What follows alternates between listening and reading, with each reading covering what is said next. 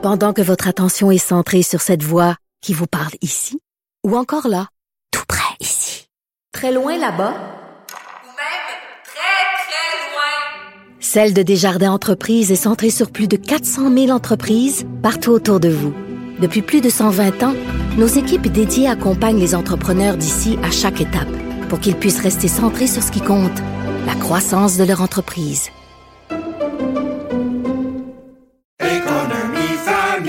Ici Ricardo. Et Émilie, marchand d'IGA. On a envie de vous inspirer à bien manger. À moins de 5 la portion. Suffit de repérer les produits valeurs sûres et de les cuisiner avec une de nos recettes. Les valeurs sûres, c'est bien pensé, hein? Bien sûr! Détails sur IGA.net.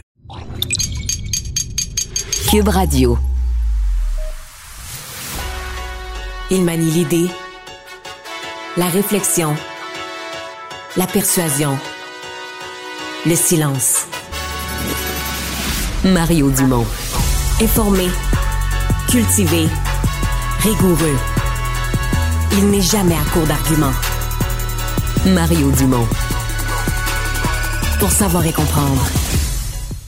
Bonjour tout le monde, bienvenue à Cube Radio. Eh bien, dernière de la saison, dernière de l'année, en fait, 2022. Euh, on part en vacances pour le temps des fêtes dans quelques minutes. Alors, on va quand même vous résumer une journée où s'est passé un certain nombre de choses euh, dans euh, l'actualité. Évidemment, au cœur de l'actualité, il n'y a, pas juste les événements passés, il y a comme un événement futur qui s'est invité.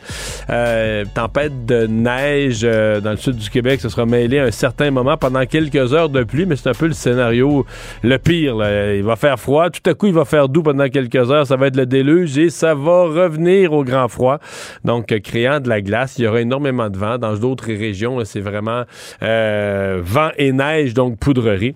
Et on a déjà fermé les écoles à l'avance dans certaines régions du Québec. Tout de suite, on joint l'équipe de 100 Dans le moment de notre rendez-vous avec le collègue Mario Dumont, qu'on joint dans les studios de Cube. Bonjour Mario. Bonjour. Parlons euh, tout d'abord, si tu veux bien, de l'inflation euh, légère, très légère baisse en novembre euh, par rapport à octobre. Bon, les hausses successives ont été costaudes, mais on dirait que les baisses de l'inflation sont pas mal plus timides. Est-ce que tu t'inquiètes ou tu penses qu'il faut être patient avant de voir l'effet des taux et ultimement que ça baisse pour vrai? Oui, c'est drôle, Marianne, parce qu'on voit cette courbe-là. Tu sais à quoi ça me fait penser, la COVID? Tu sais, les courbes qui montaient vite, vite, vite, là, en quelques jours, ça monte en fou. Puis on disait, quand, quand les hôpitaux sont pleins, ça rebaisse pas mal plus lentement après. Je sais pas si ça va être ça pour l'inflation aussi. C'est un hasard. Il n'y a pas vraiment de lien entre les deux. Mais euh, ce qui, je, je, donne un peu les deux côtés de la médaille. Le côté euh, inquiétant, c'est que c'est vrai que ça baisse très lentement. Écoute, de 6,9 à 6,8, là, c'est 0,1. Euh, euh, quand l'inflation est aussi élevée, c'est vraiment pas une grosse baisse. Et ce qui rend ça inquiétant, mm. tu te dis, OK, c'est parce que pour essayer de faire baisser l'inflation, la Banque du Canada, elle, n'est pas allée de main morte. C'est des hausses des taux d'intérêt considérables. Puis à toutes les six semaines, parce que la mm. Banque du Canada révise son taux tous les six semaines. Depuis le mois de mars, à tous les six semaines, c'est un autre coup, puis un demi-point, puis trois quarts de point. Et l'impact mm. sur l'inflation est pas si grand que ça. Si on veut le voir du côté euh, plus positif, c'est que l'inflation a quand même ralenti sur certains biens essentiels, sur certaines affaires. Ce qui est le plus fou, Marianne, c'est que là, un des éléments les plus inflationnistes, c'est le coût de se loger, c'est le coût de, l'habitation. Et qu'est-ce qui fait augmenter le coût de l'habitation? C'est la hausse des taux d'intérêt, ce sont les paiements hypothécaires. Fait que là, ben l'inflation a forcé la hausse des taux d'intérêt qui, elle... Fait que c'est un peu ça, mais c'est quand même moins mm. pire. C'est pas de l'inflation vraiment euh, au même rythme qu'on a connu des biens. Bon, le prix de l'essence s'est calmé, le prix des matériaux de construction, dans plusieurs cas, ça s'est calmé. Euh, le prix de la nourriture, ça augmente plus au même rythme. Donc, il y, a une partie qui est en train de se calmer. Donc, on peut espérer que dans l'année 2023, on va en voir, en tout cas, on va mm. commencer à voir une meilleure tendance se dessiner. Oui, parce que je regardais l'épicerie, on est à 11,4% encore. Là. Ça, les gens le, ressentent parce que c'est concret, on le sait, on passe à la caisse, on le voit clairement, euh, ça, nous rentre dedans. Oui, mais d'un mois à l'autre, c'est parce que c'est toujours sais, mettons, quand on dit 11 c'est de novembre à novembre. Mais par rapport au mois passé, puis tout ça, on, a, on a une espèce de stabilité. Les prix, Le problème, c'est que les prix ne baissent pas vraiment. Mais c'est souvent ça. Euh, L'inflation s'arrête de monter, euh, ça ne rebaisse pas vraiment. Donc, euh, ce sera à, surveiller là, dans le, début de l'année. Ce qui décourage un peu avec des chiffres comme ceux d'hier, Ben, c'est les personnes, ils sont nombreuses qui espèrent que là, la Banque du Canada se calme avec ses hausses de taux d'intérêt. Mm. Et pour que la Banque du Canada se calme avec ses hausses de taux d'intérêt, il faut que la Banque du Canada voit un effet, là, voit les taux d'inflation baisser un peu Ben oui. significativement. Alors, l'inquiétude, c'est celle-là. C'est est-ce que. c'est la même chose. Ils ont eu la même réflexion là, au cours de la dernière semaine aux États-Unis. Est-ce qu'on est en train de découvrir que l'année Mm-hmm. 2023, ça va être la poursuite? On pensait que le combat contre l'inflation allait être fini, que les hausses de taux d'intérêt allaient être finies. Et est-ce que la première, la première moitié de 2023, on pourrait être encore dans ce film-là, là, euh, des banques centrales Mm-hmm. qui haussent les taux d'intérêt? Peut-être pas au même rythme, peut-être plus lentement, mais quand même, mais qui continuent à hausser les, taux d'intérêt pour combattre une inflation euh, qui est plus, euh, plus durable, plus incrustée qu'on qu'on le croyait. Mm. Ouais, je parlais avec un économiste de Desjardins. Il disait faut être patient. avait l'impression que euh, la Banque du Canada prendrait une petite pause, là, le temps de voir justement comment tout ça se place. Mais enfin, bref, on, on verra. disait ça, euh, oui, là, mais on disait ça, Marianne, euh, en octobre, puis après ça, on disait ça en novembre, puis là, c'est qu'on dit toujours, la Banque du Canada, euh, bientôt, bientôt, on va prendre une petite pause, mais finalement, quand arrive le jour d'hausser les taux d'intérêt, euh, depuis trois Mm. Ouais. mois, à chaque fois, on se dit, ah, ben là, là, cette fois-ci, elle a encore donné un coup, peut-être le dernier, mais tu sais, ça fait comme trois fois de suite qu'on est proche du dernier, mais c'est jamais le dernier, parce que l'inflation baisse jamais, tu sais, la, la- la Banque du Canada atteint jamais ses cibles de, de- de baisse, de, réduction de l'inflation. C'est ça. Parlons euh, de santé. Le premier ministre, ce matin, on l'a vu, qui euh, exhorte les gens qui ont des symptômes, notamment, de euh, rester chez eux. Est-ce que les gens vont, vont écouter, Mario? Est-ce que les gens vont être dociles, comme disait Geneviève Guilbeault? Ouais, en partie. Euh, je pense que oui. Je pense qu'il y a des gens qui vont être Ouais. raisonnables en cette matière-là. Euh, ma crainte depuis le début, puis quand le docteur Boileau avait fait la même recommandation, même si ça paraît bien logique, ma, ma crainte à moi, c'est qu'il y a quand même un sentiment général que ça fait deux ans qu'on fête pas Noël. Ça fait deux ans qu'on n'a pas de rassemblement en famille. Cette année, on va se reprendre. Fait que je sais pas comment réagit une personne qui commence à tousser ce matin. Là. Tu sais, euh, 22 Mm. décembre, commence à être enrhumé, un petit peu de fièvre. Est-ce que cette personne-là est capable de se dire, ben tiens, moi, cette année, ça va être un troisième Noël que je verrai personne. Je- Pas parce que c'est pas permis, parce que moi, je suis malade. Ouais, est-ce que les gens vont prendre le risque? Ou est-ce que minimalement, ils vont prendre le risque, mais en portant un masque? Ou est-ce qu'ils vont reporter leur fête de Noël? On va dire, regarde, on, on va tout remettre ça au jour de l'an. Mais je Ouais. je suis assez convaincu qu'il y a des gens qui vont prendre le risque, malheureusement. Là. Oui. Et des gens vulnérables, des gens plus âgés qui se disent, ben des Noëls, il m'en reste peut-être pas tant que ça avec ma famille et tout. Donc, il y a tout ça aussi, là. C'est c'est émotif, Noël. Absolument. Non, c'est des décisions et c'est pour ça qu'il faut s'en remettre. là. Tu sais, il n'y a, plus de- il y a plus de règles gouvernementales. Il faut s'en remettre à la, à la logique, à la prudence de chaque famille, puis de juger aussi la situation. Là, on a qui autour de la table? C'est quoi le, quoi le facteur de risque des gens? Puis là, en se souvenant que cette année, mais là, le risque est au, deux bouts du spectre des âges. Là. Euh, les gens plus Ouais. âgés, les gens plus fragiles, mais à l'autre bout, les bébés aussi. Oh oui, on parlait avec un pédiatre, là, clairement. Et en terminant, euh, Mario, je voulais te parler de la tempête. Et là, il y a une question existentielle, une question qui divise. Est-ce qu'on ferme les écoles dès ce soir ou non? Écoute, là, pff, la vérité, euh, Marianne, c'est que dans beaucoup de cas, la journée du 23 décembre, c'est l'école en pyjama, c'est regarder des films, ah oui, tout oui, ça. ça, je te le confirme. Fait que, tu sais, est-ce que. Même la euh, semaine, je te dirais, ouais, c'est, c'est la, journée. En fait, c'est bizarre parce que c'est la journée où les enfants auraient probablement pas voulu manquer, eux. Mais je pense dans les zones. C'est toujours différent. Si on est en ville puis qu'il n'y a pas vraiment de danger, mais dans les zones rurales, là où les enfants ont des longues routes à faire, des routes dangereuses avec des fossés, puis tu sais, des. Ben, euh, le pro- problème en ville aussi, c'est les profs qui peuvent venir de, de la De rive plus sud, de loin. la rive nord et tout ça. Ben, Ouais, c'est ça. Est-ce que ça vaut la peine de mettre tout le monde en danger pour une journée pyjama pour aller regarder le, le film Le Grincheux, là? Ah non, c'est plus, plus assez woke, ça. Un film plus doux que ça, là. Euh, non, mais je sais pas. Est-ce que ça vaut la peine? Donc, moi, je serais pas scandalisé, disons, que des directions d'école prennent la décision, on remet tout ça en janvier. là. Vous fêterez, vous fêterez avec vos parents demain, là. Et, et d'ailleurs, la question se pose par rapport à janvier. tu as entendu le premier ministre qui a dit pour le moment, bon, il n'y a pas de scénario là, de reporter le retour en classe. Je voyais dans la région euh, de Philadelphie euh, où on dit pendant deux semaines, au retour de l'école, euh, au retour à l'école, au retour des fêtes, pendant deux semaines, les enfants vont porter le masque. Comme ça, on va essayer de- d'enrayer le plus possible la transmission de tout ce qu'ils vont avoir ramassé comme microbes pendant le temps des fêtes, dans les rassemblements et tout ça. Pour le moment, on ne semble pas du tout se diriger vers une solution comme celle-là au Québec. Non. Non. Écoute, je sais pas. Moi, je ferais quand même le calcul. Si on veut être un vrai optimiste, là, il y a tellement. Moi, j'en ai plus de, de- de jeunes enfants. J'en ai plus d'enfants à l'école. Ça fait un bout de temps, là. Mais si Ouais. j'écoute autour de moi, puis les collègues de travail, il y a tellement d'enfants qui ont été malades cet automne, je peux pas croire qu'il y en a pas quelques familles où l'immunité l'immunité s'est créée, les enfants sont protégés. Peut-être que le temps des fêtes va être Ouais. moins pire que d'habitude, je ne sais pas, mais hey, cet Ouais. automne, pour moi, c'est une des histoires à retenir. C'est avec l'inflation, mais une des histoires à retenir de cet automne. Bon, on l'a vu dans les départements, même des soins intensifs en pédiatrie, malheureusement. Mais au-delà là, des soins intensifs en pédiatrie, dans le vécu quotidien, même des enfants qui sont jamais allés à l'hôpital, mais il y a eu des enfants malades, il y a eu des dépa- Puis là, les enfants, puis là, les parents l'attrapaient. Puis la- le nombre de familles qui ont vécu un automne d'enfer à cause des virus respiratoires, c'est Ah, ouais. incroyable. là. Le, le virus interminable, le virus sans fin euh, qui se promène Ouais. dans la famille, au travail et partout. Merci beaucoup, Mario. Joyeuse fête. Au revoir, on se parle demain. Au revoir. Il ne mord pas à l'hameçon des fausses nouvelles. Mario Dumont a de vraies bonnes sources. Savoir et comprendre l'actualité. Alexandre Morand-Villouellette.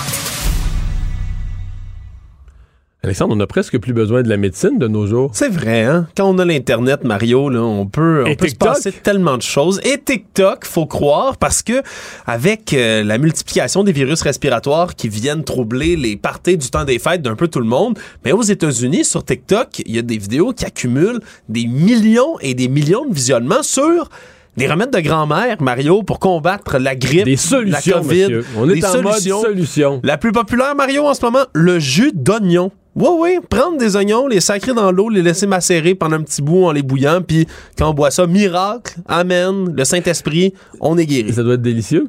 Je suis pas sûr que c'est délicieux. On, on parle d'une solution au goût âcre, Mario. J'y ai pas goûté moi-même. J'aime bien le terme. Mais ce sont, euh, sont les mots qu'on utilise pour en parler. Mais la, prétention, c'est que tu bois du jus d'oignon puis euh, ça se passe. Ouais, de l'eau d'oignon comme ça, ça se passe, ça vient te guérir. Le problème, c'est qu'il y a absolument aucune preuve scientifique du genre d'efficacité de ce remède-là. C'est plutôt un effet placebo pour ceux qui viennent là se multiplier dans les commentaires en Mais disant il y a ça va beaucoup sauver. des affaires, là, tu sais, euh, pour en avoir déjà jasé avec des amis médecins, beaucoup des affaires de genre des ponces de gin puis tout ça, qui ont comme principal effet, un, la personne se sent bien, de bonne confiance. Deux, si tu le mets fort un peu, ton gin, tu dors. Et une bonne et longue, le fait d'une bonne et longue nuit de sommeil, euh, c'est pas banal. là. Tu te lèves le lendemain et tu dis, ben, c'est moins pire. Ben voilà, et c'est pour, mieux. c'est pour ça qu'il y a des remèdes de grand-mère comme ça qui ont une espèce, si on veut, de, de mythe tenace, qui vont rester au travers du temps. Puis les remèdes alcoolisés, Mario, euh, t'as raison là-dessus aussi. Moi, il y a pas une vieille tradition, le porter baltique, une shot de porter. Qu'est-ce que c'est que ça? Pour les dames, c'est de la bière noire. Moi, je sais c'est quoi du porter. mais Le porter baltique. Quand je travaillais pour une Je sais c'est quoi du microbrasserie... porter, mais j'ai jamais entendu porter baltique. Quand je travaillais étudiant pour une microbrasserie, il y avait tou- toujours des, des dames d'un certain âge qui venaient me voir et disaient Ah, un petit verre de porter. Mon médecin me recommandait ça quand j'étais plus jeune. Les recommandations du médecin pour des petits verres de porter. En tout cas, moi, ça, c'est un des mythes comme ça de remède de grand-mère que j'ai déjà entendu. Puis t'as raison, quand tu te fais assommer par de la boisson, en règle générale, ça va t'aider euh, à dormir, ça t'aide à récupérer de ce genre de, là, de choses-là. Mais du porter, euh, c'est plus rare. Maintenant, il y en a dans quelques produits importés. De Parce plus que- en plus Parce que quand les- j'étais jeune, il y avait le porter Champlain. Oh! Mais il y en a de plus en plus dans les microbrasseries québécoises, Mario, Ouais, de porter baltique, quelques porters. euh, chocolat, noisette, souvent dans des pourcentages élevés. C'est le fun parce que ça, ça quand je m'entends des produits comme ça, ça me rappelle. Moi, j'aime tout ce qui est alcoolisé, mais il y a quelques exceptions. Ah ouais? Il y a un porter au chocolat, ça, c'est dégueu rare. Là. T'aimes pas ça? Oh, aïe, voyons, en digestif, c'est bon. En, sort- en revenant du ski, Oh, Mario, t'as froid à face, tu bois ça devant un feu de, un feu de foyer, non? Prends, un Bon. ca- prends un café, mettre du Baileys dedans, ou de la Maroula, ou n'importe quoi Ouais. du genre, ou du brandy. ou- Tout sauf du jus d'oignon. Mario, on va se le dire, tout sauf du jus d'oignon. Et pourtant, ben, il y a des millions et des millions de vues sur ces vidéos qui sont devenues très, très virales. Il y en a un à 2,5 millions, entre autres, où il y a une femme qui s'identifie comme une enfant de mère nature, qui, elle, Oh! invite les, les gens à laisser macérer les oignons plus longtemps parce que, comme ça, là, ça va. La concoction va être plus puissante, Mario. C'est vrai. Ouais. Puis ça démontre surtout euh, aussi, euh, malheureusement, aux États-Unis, la difficulté pour des millions d'Américains d'avoir un bon accès aux soins de santé quand on, quand on tombe comme ça sur TikTok, puis on se met à écouter, puis à écouter, Non, mais il y a pénurie de médicaments de toute façon sur les tablettes, là. Faut faut s'en faire. C'est vrai. C'est vrai. On est, on parle de miracles. Des remèdes miracles, c'est toujours très attractif, surtout quand on espère pouvoir arrêter d'être malade avant le party de Noël de famille puis pas être exclu cette année, alors qu'on invite les gens, on le rappellera, à rester chez soi. Puis en plus, le problème, Mario, c'est que des vidéos de jus d'oignon comme ça, ça s'est pas retiré de TikTok parce que c'est pas considéré Bon, comme une c'est vidéo. de- inoffensif, là. Ça reste inoffensif. Si vous pouvez boire euh, Non, mais ça 25 reste- gallons de jus d'oignon, vous allez pas mourir Ça de reste ça. totalement inoffensif. Contrairement, exemple, à l'affaire qui était sortie pendant la COVID, que les gens allaient des allaient chez des, chez des vétérinaires, Ouais. l'ivermectine. Les gens allaient chez des vétérinaires, achetaient des médicaments pour les chevaux, puis tout ça. Tu sais qu'il y a encore des gens sur Internet qui disent qu'on a. C'était ça la solution tout ce temps-là, puis que finalement, des vaccins, c'est de l'ivermectine qu'on a donné aux gens, puis c'est comme ça qu'on a sauvé tout le monde, finalement. C'est une bonne nouvelle, hein, Mario? Ils avaient raison tout ce temps. Tu te souviens qu'il y avait dans deux, dans, au Mississippi, dans deux, trois États américains, les vétérinaires devaient demander aux gens des photos, des preuves De leur des cheval. de leur cheval, parce qu'ils leur donnaient plus d'ivermectine. Fallait que tu prouves que tu avais un cheval, parce que là, ils disaient ça n'a pas de bon sens, c'est tout le monde qui vient chercher de l'ivermectine, puis ils n'ont pas de chevaux pendant tout, ils prennent ça, puis ils se rendent malades. ben. Oui, c'est contre les vers, surtout les vers parasitaires pour les chevaux. C'est sûr qu'il y a des remèdes qui sont plus graves que d'autres. Celui des oignons, ça vous guérira peut-être pas, mais au moins ça va pas vous faire sentir moins bien. Des, des Hmm. faux remèdes, par exemple. Il y avait Donald Trump qui avait suggéré de s'injecter du désinfectant, on s'en souviendra. Ça, c'est plus risqué que. À ce compte-là, prend bien du jus d'oignon. là? Ben, ben, du jus d'oignon. On vous recommande mais je suis toujours amusé. J'ai quand même toujours été marqué par cette idée de la personne qui est à- côté sur le comptoir à- chez le vétérinaire, qui s'achète l'ivermectine, qui s'achète un médicament pour les chevaux, puis qui, en dedans d'elle, se dit Moi, je me méfie du vaccin. Moi, je suis méfiant du vaccin. J'ai peur du vaccin, je me méfie du vaccin. Mais un remède pour les chevals, ça, ça me plaît. Ben oui, mais un remède de cheval, Mario, c'est une expression euh, Ouais, mais- qui, qui a pris tout son sens, littéralement, quand, quand on parle de tout ça. Oui, c'est une expression qu'on aurait dû retirer. Parlant du- de, de personnes, Mario, qui euh, finalement pensaient que c'était ça que c'était, mais c'était pas ça que c'était, il y a beaucoup de gens qui commencent à être rattrapés ces temps-ci, des gens qui euh, sont des leaders anti-mesures sanitaires, anti-vaccins et autres, qui ben, se rendent compte que finalement, les contraventions qui se sont fait donner, là, les fameux 1550 dollars là, pendant la pandémie, alors qu'ils clamaient haut et fort que c'était illégal, que c'était il clamait, inconstitutionnel. il clamait, il clamait Eh haut et bien- fort. Il clamait haut et fort parce que des, euh, des gens leur disaient des gens qui disaient avoir des avis d'avocats, disaient avoir des avis publics comme Oui, quoi. que c'était inconstitutionnel. Ben oui, c'est ben le terme oui. qui est revenu des. Non, mais moi, je euh, me souviens d'avoir averti. On faisait venir des avocats, nous autres, en ondes, pour dire aux gens, mais croyez pas ça. Je veux dire, vous allez. Même le constitutionnaliste Patrick Taillon disait, écoutez, là. Il y a une loi qui existe, la loi sur la santé puis Vous allez les publique. payer, les contraventions. là. La jurisprudence est claire. Et là, on a un exemple frappant, Mario, par les temps qui courent, là, d'à quel point la justice est là, le bras long, puis le bras, euh, il peut être assez long pour se rendre jusque dans votre portefeuille et d'une manière assez marquée, merci. Par exemple, dans le cas de Stéphane Thibault, qui est un camionneur de Repentigny, qui lui a entrepris en avril 2021 une tournée de la province pour défier l'interdiction de déplacement du gouvernement qui avait à bord de sa Patriote mobile, un véhicule qui était constellé d'affiches anti-vaccins ou contre les mesures sanitaires, à bas le masque et autres. Et lui s'amusait à aller narguer les policiers dans des vidéos qu'il diffusait en direct sur Facebook. Là, le problème pour M. Thibault, c'est que malgré le fait qu'il disait que les amendes, là, lui, là, c'est complètement illégal, il ça. paierait jamais. Mais là, le problème, c'est que le procureur général du Québec a déposé une hypothèque légale de 11 761 sur sa maison à Repentigny. Parce que s'il paye pas, mais on va saisir Ouais. sa Mais maison sais pas c'est quoi littéralement. La. Mais je sais pas c'est quoi ça la responsabilité des leaders. Ben lui peut-être qu'il en était un, remarque, là, mais, Oui. mais des leaders des groupes complotistes qui faisaient circuler là, les auteurs des messages qui disaient inquiétez-vous pas de ça, vous aurez jamais à payer ça, voyons donc. Ben, il y a des gens qui, préfèrent donnes- s'informer auprès de, de gens Mais- qui ne sont pas du tout des juristes. Droit de donner des conseils juridiques à tort et à travers comme ça à des gens qui se mettent dans le trouble ensuite? Ouais, c'est une bonne question. Puis dans le cas de d'autres militants anti-vaccins, par exemple, Pas- Pascal Antonin, qui est un homme qui était beaucoup avec François Maléga Bitondo, lui aussi une hypothèque légale de 14 000 sur sa maison. Mais là, on parle d'hypothèque légale, mais sachez que l'Association des huissiers de justice du Québec, eux, ont ont affirmé là, qu'ils peuvent aller chercher à peu près n'importe quoi, là, que ce soit vos meubles, vos véhicules, vos objets de valeur. Il peut même avoir une saisie de salaire de votre compte bancaire et au maximum, là, si jamais vous êtes incapable de payer ou vous voulez complètement pas, ben il peut avoir une peine d'emprisonnement. Donc au final, c'est non- c'était non seulement légal, c'est non seulement constitutionnel, mais ça va coûter pas mal Et cher. C'est conforme à ce qu'on se faisait dire à l'époque. Mario Dumont. Rationnel et cartésien, il peut résoudre n'importe quelle énigme les yeux fermés. C'est le temps des fêtes est une période critique dans le secteur du commerce de détail. Euh, L'occasion donc euh, de, de, de, faire le point, la fin du temps des fêtes, de faire le point sur différentes initiatives de commerce de détail. J'ai pensé le faire avec euh, une initiative quand même qui a fait jaser au Québec, qui est apparue pendant la pandémie, euh, qui a été précisée au cours de la dernière année comme devenant transactionnelle. Vous comprenez que je parle euh, du panier bleu. Alain Dumas est le directeur général du panier bleu. Monsieur Dumas, bonjour. Bonjour, Monsieur Dumont. Est-ce qu'il y a eu du trafic durant le temps des fêtes et des transactions? Oui, il y a eu du trafic, il y a eu des transactions aussi, et on en est bien content parce que on, on s'est vraiment servi du temps des fêtes, nous, pour pouvoir tester complètement la solution. Et on est assez euh, satisfait des résultats, je vous dirais. Mhm. Euh, est-ce que c'est au point d'en faire un joueur, je veux dire, dans le volume du commerce en ligne euh, au Québec, un joueur significatif versus Amazon ou versus d'autres grandes chaînes de magasins qui, font beaucoup de, commerce en ligne? Ben, en fait, nous, vous savez, on n'a jamais vu notre solution comme la solution. Je pense qu'on est une autre solution dans la mer de solutions qui existent, mais on est une solution de valeur pour l'achat québécois. Donc, nous autres, ce qu'on pense, c'est que plus il va y avoir de joueurs québécois dans, je vous dirais, la mer euh, euh, des, joueurs au niveau du commerce électronique, plus on a de chance d'accaparer une partie du portefeuille du consommateur.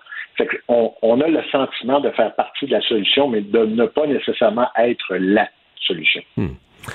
Le site là, euh, transactionnel, est-ce que ça, ça fait une grosse différence? En fait, oui. Ben, euh, vous parliez tantôt, euh, il y a beaucoup de trafic dans le temps des fêtes au niveau des visites. le fait d'être transactionnel, malgré le fait qu'on a fait moins de publicité que l'année dernière, on a plus de trafic qu'on avait l'année dernière. Et vraiment, on a eu, on a eu des belles transactions. Et ce qui est intéressant à voir, c'est qu'on s'est assuré d'avoir, on a plus de 200 commerçants on a vraiment une présence à travers le Québec et on a vraiment des achats qui proviennent euh, de tout le Québec aussi. Fait que pour nous, c'est encourageant, ça. Hmm. Le, service de livraison et les délais de livraison, parce que c'est sûr qu'un géant comme Amazon euh, s'est donné des moyens euh, spectaculaires de faire de la livraison, dans certains cas avec une rapidité étonnante. Est-ce que le panier bleu est capable d'aller compétitionner ça, un tant soit peu? Ben, en fait, il y a deux choses de ce que vous dites. C'est premièrement, les gens ne sont pas toujours conscients. Amazon se sert beaucoup des joueurs de logistique qui existent au Québec, au même titre que nous, on fonctionne avec les gens de logistique au Québec. Ce qu'on a vu aussi, c'est que euh, souvent, les retards de livraison sont reliés au fait que le commerçant n'envoie pas directement les commandes rapidement. Ça peut des fois s'échelonner sur plusieurs jours. Nous, on, demande aux commerçants d'y aller assez rapidement à ce niveau-là, ce qui fait qu'on s'était offert des standards, on visait des standards entre 3 et 5 jours ouvrables maximum de livraison, puis on se situe en ce moment à moins de 3 jours et demi pour l'ensemble des commandes qui ont été livrées durant le temps des fêtes. OK. Mais est-ce que ça, est-ce que c'est satisfaisant pour vous? Ben, en fait, c'est satisfaisant pour euh, les consommateurs qu'on a euh, à qui on a parlé. La plupart des consommateurs demandent entre 3 et 7 jours de. La seule chose, c'est qu'ils demandent un suivi de commande et être certain qu'ils reçoivent à un certain moment. C'est sûr que nous, l'année prochaine, ça va être, je vous dirais, l'année logistique parce qu'on veut justement resserrer un peu la logistique puis offrir plus de je dirais, d'options aux consommateurs, mais aussi aux commerçants. Fait que notre but à nous, c'est de réduire ce chiffre-là, mais d'un autre côté, euh, le, chiffre que souvent les gens cherchent, c'est-à-dire une livraison en moins de 24 heures, il y a un coût qui est relié à ça qu'on ne veut pas faire absorber ni aux commerçants ni aux consommateurs. Est-ce que je pose ma question parce que j'ai le sentiment que pour l'instant, vous représentez surtout des petits vendeurs, le petit étant relatif, pas minuscule, mais des petits vendeurs est-ce que le panier bleu rêve d'embarquer, je sais pas, dans la même année, mais des gros joueurs québécois? J'en nomme, mettons, mes Simons, puis des joueurs de cette dimension-là. Euh, tu sais, s'il y en avait 4-5 gros joueurs du, commerce de détail québécois qui, se joignaient, ça changerait comme un peu la, dimension, la portée de l'affaire, euh, évidemment le trafic, mais une fois que... Est-ce que ça, vous avez ce rêve-là ou vous voulez rester... Parce qu'évidemment, ces gros joueurs-là ont déjà leur ont déjà toute leur infrastructure de commerce en ligne. Est-ce que vous voulez, est-ce que vous rêveriez de les, de les joindre au panier bleu ou vous avez mis un X là-dessus vous dites, nous, on se concentre à donner un, accès à des petits commerçants qui, eux, autrement seraient isolés? Non, en fait, en fait, c'est pas un rêve, c'est une volonté qu'on a. Euh, juste par exemple, au niveau de l'électronique, on a Centre Hi-Fi maintenant qui est sur le panier bleu, qui est quand même un joueur important au niveau euh, au niveau électronique. On discute avec d'autres joueurs aussi. C'est certain qu'il y a des marchands qui ont investi des sommes très importantes pour devenir une destination. Vous parlez de Simons. Simons est une destination en soi, mais il y a très peu de commerçants qui sont euh, au niveau d'être une destination. Et nous autres, ce qu'on amène aux commerçants, peu importe la taille, c'est le fait, nous, de vouloir devenir une destination de telle façon que les consommateurs vont venir chez nous pour découvrir l'ensemble des commerçants, qu'ils soient petits, moyens, plus grands, et aussi dérégionalisés. On va avoir des commerçants de toutes les régions du Québec. Hmm. Parce qu'on peut, il euh, n'y a, pas de limite régionale. Un citoyen de toutes les régions peut commander sur le panier bleu un produit issu d'un. Un, consommateur de toute n'importe quelle région peut commander un produit issu d'un commerçant ou d'un fabricant de n'importe quelle autre région. Là. Tout, se promène d'un bout à l'autre du Québec. Effectivement, sauf qu'on a une valeur environnementale qui, nous, on essaie de migrer du ce qu'on appelle le commerce local pour aller vers le commerce de, de proximité. Ce qu'on essaye, c'est de mettre un lien entre où se situe le produit et où est le consommateur, de telle façon, quand il cherche un produit, on essaye de ramener autant que possible le commerçant le plus près de chez lui, histoire de diminuer autant que possible, je dirais, le voyagement que le produit peut avoir. Hmm. Euh, est-ce que le panier bleu souffre de son lancement, disons? Parce qu'au début, d'abord, au début, ça a été perçu un peu théorique. Après ça, ben, on en parlait, mais c'était pas vraiment prêt. Après ça, c'était pas transactionnel. Les gens euh, y allaient, voyaient des produits, mais ça pouvait pas être livré. Euh, la, la, fameuse première impression, on n'a pas de deuxième chance de faire une bonne première impression. Est-ce que vous avez l'impression qu'il y a des consommateurs qui sont allés sur le panier bleu, je sais pas moi, l'année passée, puis ont comme mis un X là-dessus, puis que là, vous avez un rattrapage à faire pour les ramener? En fait, en fait, c'est pas c'est pas tellement de les ramener comme un rattrapage au niveau de l'image. C'est pour ça qu'en ce moment, notre euh, je dirais notre notre ligne de communication, c'est vraiment enfin transactionnel. C'est tout simplement pour que les gens, parce que c'est ce que les gens demandaient qu'il soit transactionnel, on l'est maintenant. La seule chose qu'il faut comprendre, c'est que le panier bleu avait quand même, euh, je dirais, ses ambassadeurs. On a plus de 100 000 abonnés à l'infolette. Euh, on a plus de 14 000 commerçants abonnés à notre infolettre aussi, ce qui fait qu'on a déjà des ambassadeurs de marque, ce qui fait qu'il y a quand même beaucoup de gens, puis on a eu beaucoup de transactions dans le temps des fêtes, dont beaucoup, je vous dirais, de cartes cadeaux dans la dernière semaine. Euh, c'est comme la folie. Parce que justement, le nom panier bleu quand même résonne positivement pour beaucoup de consommateurs. Euh, est-ce que, est-ce que vous vous étiez fixé une cible pour euh, l'année 2022 dans son ensemble, pour le temps des fêtes, en termes de volume ou de? En fait, c'était pas tellement du volume. Ce qu'on voulait être certain, c'était d'ouvrir, comme vous le savez probablement, cet été, on a fait des tests sur invitation avec des consommateurs. Le 5 octobre, on a ouvert à tous les consommateurs. On avait environ 125 commerçants. Ce qu'on s'était donné comme objectif, en fait, c'était de passer à travers ce qu'on appelle la période du Black Friday, la période des fêtes, réussir à absorber ces commandes-là, absorber le service à la clientèle que ça amenait, tester certaines propositions, etc et de nourrir ce que je vous dirais qui est notre feuille de route pour 2023 et 2024, où là, on va faire des développements pour aider euh, l'expérience consommateur, l'expérience marchand, mais il faut aussi comprendre, on a aussi l'expérience des, euh, administrateurs de la plateforme qu'il faut travailler aussi. Donc, la, période des fêtes nous a plus permis de mettre, je dirais, sur la table notre feuille de route. Bien, Monsieur Dumas, euh, merci d'avoir été avec nous. Bonne chance. Merci. Au revoir. Économie, finance, affaires, entrepreneuriat. Francis Gosselin. Bonjour Francis. Salut Mario, c'est la dernière. C'est la dernière de l'année et euh, Couchetard euh, qui finit l'année avec une transaction. Une très belle transaction, Mario. Ils ont acheté, euh, dans le fond, toutes les parts de la compagnie True Blue qui possède 65 stations de Lavoto euh, dans le sud-ouest Ils ont déjà pas mal d'activités aux États-Unis. Euh, Couchetard, c'est environ euh, euh, un peu moins de 20 là, de, de tous leurs points de vente. Euh, surtout, ils opèrent sous la marque Circle K. Euh, et donc, ils ont été très intéressés et impressionnés par la croissance de cette compagnie-là, True Blue, là, qu'on connaît pas au Canada, mais qui, qui a augmenté là, d'environ Mais qui sont juste, juste des lavotos, pas de station-service. lavées, c'est une métrique que j'utilise okay. pas mais, souvent mais pas, pas de station-service, pas de dépanneur. Mais apparemment, cette entreprise-là aurait lavé plus de 10 millions de voitures l'année dernière. OK. Mais juste des lavotos. Non, effectivement, c'est vraiment des opérateurs de lavotos. Oui, exactement. On est comme pas habitué ici, les lavotos, ça vient avec une station-service, mais... ouais, c'est ça.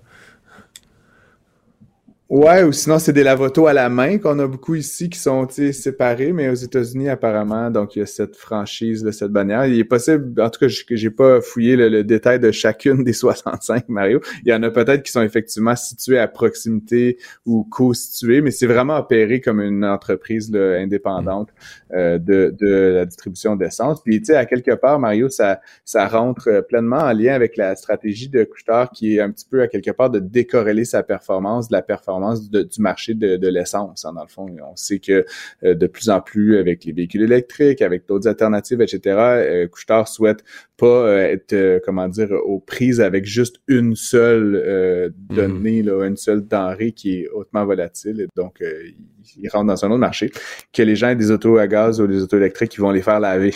Ouais. J'aurais peut-être envie de penser que les gens qui ont des autos électriques les font laver plus souvent que les autres, d'ailleurs. Ah, OK. Euh, euh, voilà. C'est quand même phénoménal. C'est quand même quelque chose, la croissance, euh, mettons, au cours des, des 20 dernières années, des 25 dernières années de couche-tard. C'est spectaculaire, inimaginable.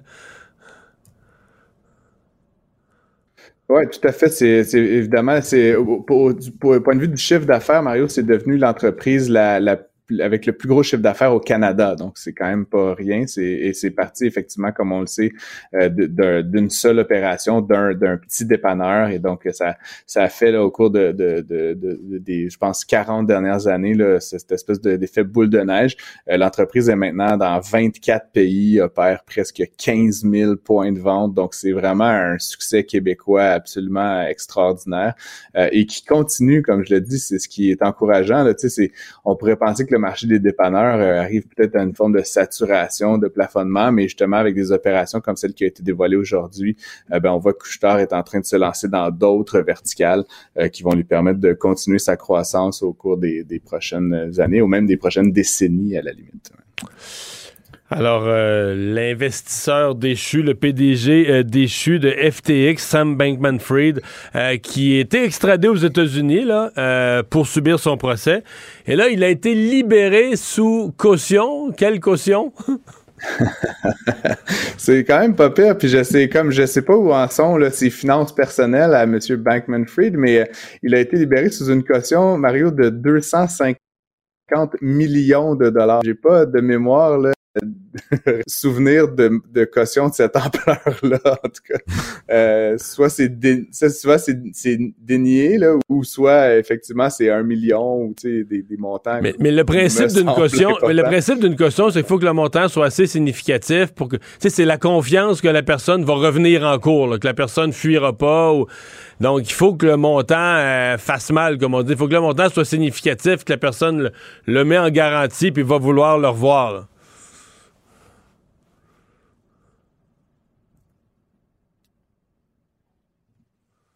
Est-ce qu'on a perdu la communication? Effectivement. Et puis donc là, c'est à savoir, moi j'avais cru comprendre, Mario, que la. Ah, allô, allô? Oui, on t'entend. J'avais cru. J'avais cru comprendre, Mario, en fait, que M. Bankman-Fried avait plus de valeur nette du tout, c'est-à-dire que ses actifs, euh, selon tout ce qui avait été écrit, puis selon tous les documents qui avaient qui étaient sortis de, des documents de la faillite, sa valeur nette était maintenant nulle. Euh, donc, tu sais, je peux comprendre que nul, quand tu as été euh, milliardaire, c'est peut-être quelques millions, mais 250 millions de dollars, c'est quand même une rondelette somme. Tu sais, je veux dire, généralement, les gens qui font faillite, ils gardent pas un petit 250 millions dans leur poche arrière, ils font faillite, ils ont plus rien sais, peut-être qu'il leur reste un million à quelque part, mais donc c'est à savoir un d'où euh, cet argent-là vient. Et effectivement, j'ai le sentiment que pour M. Bangman-Fried, l'argent, ça a toujours été un peu abstrait. Sais, euh, il tu sais, c'était un gamin de 30 ans, bon, qui vient d'une bonne famille, mais pas, euh, il vient pas d'une famille de milliardaires justement, et donc, tu sais, qu'il qu'il a joué un peu avec l'argent toute sa vie, et donc il y a un petit peu plus rapport à l'argent, tu sais, comme pour toi, moi, puis tous les auditeurs, 250 millions de dollars, c'est comme, on n'aura jamais ça, tu sais, donc pour lui, c'est comme, tu sais, casually pour se libérer. Ce qui est intéressant aussi, Mario, à 30 ans, il est libéré sous la responsabilité de ses parents. Donc ça, Oh. c'est que je trouve ça quand même un petit peu drôle. Je sais pas s'il va coucher dans le sous-sol, après avoir avoir une valeur nette de 10 16 milliards de dollars retourner dans le sous-sol de chez tes parents, ça doit être un petit peu spécial. Donc euh, c'est un peu une drôle de une drôle d'étape pour ce monsieur-là. On va voir évidemment ce qui va se passer lorsqu'il va revenir en cours là, pour euh, subir son procès. Et tu t'es tu t'es intéressé à mon abonnement à Dazone pour regarder les matchs des Eagles dans la NFL? Ben oui, ben écoute, tu en as parlé plutôt cette semaine, puis ça coïncide avec euh, une nouvelle qui m'a qui attire mon attention, évidemment pour toi, Mario, spécifiquement, mais je pense pour tous les auditeurs qui sont fans de football américain. Euh, Google là, va, va verser euh, 2 milliards de dollars, excuse-moi, euh, par année pour les sept prochaines années euh, pour avoir l'autorisation de retransmettre les matchs du dimanche, donc de la NFL. Euh, et donc ça, ça va être directement sur YouTube. Donc il va être maintenant possible de regarder donc du Gratuit? sport live sur YouTube. Euh, c'est que euh, il n'y a pas d'exclusivité. D'autres chaînes vont également continuer à diffuser les matchs. Euh, ce que j'en comprends, c'est que ça va être gratuit, évidemment financé par de la publicité, là, mais il n'y aura pas besoin là, de donner au service euh, euh, premium là, ou quoi que ce soit. Donc, donc c'est quand même intéressant, je pense, pour, pour des abonnés comme toi qui payent peut-être un service très spécifique pour regarder le football, de désormais euh, pouvoir regarder ça. Euh, YouTube pense qu'ils devraient être capables d'augmenter leur nombre d'abonnés de 5 millions euh, juste via cette, euh, cette mesure-là. Euh, donc, il faudra voir si ça se, traduit effectivement. Puis effectivement, quelles sont les modalités entre les versions gratuites, les versions payantes. Puis tu vois que YouTube rentre, on en a parlé plus tôt cette semaine, mais rentre un petit peu dans la game aussi du streaming à nouveau. Donc, des nouvelles stratégies de prix, des nouvelles stratégies de contenu, cette fois-ci avec le sport. faudra voir si un jour sur Netflix, tu peux pas regarder la NBA ou tu sais, d'autres choses. Encore une fois, toutes ces plateformes-là sont en train de converger dans des espaces un petit peu euh, parallèles. Puis je trouve ça donc que YouTube, tu sais, qui est quand même adossé à Google, se lance là-dedans. Euh, je trouve ça fascinant. Puis évidemment, pour toi, Mario, je voulais juste te dire que bon, j'ai aucun avis sur Dazn. Peut-être que tu vas pouvoir résilier ton abonnement. Euh, quand, quand sais-je. C'est sûr que gratuit, ça, c'est dans mes prix. Euh, Francis, Francis, merci beaucoup pour euh, ces chroniques tout au long de l'automne. On se retrouve le 9 janvier. Je te souhaite de très joyeuses fêtes. Pendant que votre attention est centrée sur cette voix qui vous parle ici, ou encore là, tout près ici, très loin là-bas, Ou même très, très loin. Celle de Desjardins Entreprises est centrée sur plus de 400 000 entreprises partout autour de vous. Depuis plus de 120 ans, nos équipes dédiées accompagnent les entrepreneurs d'ici à chaque étape pour qu'ils puissent rester centrés sur ce qui compte, la croissance de leur entreprise.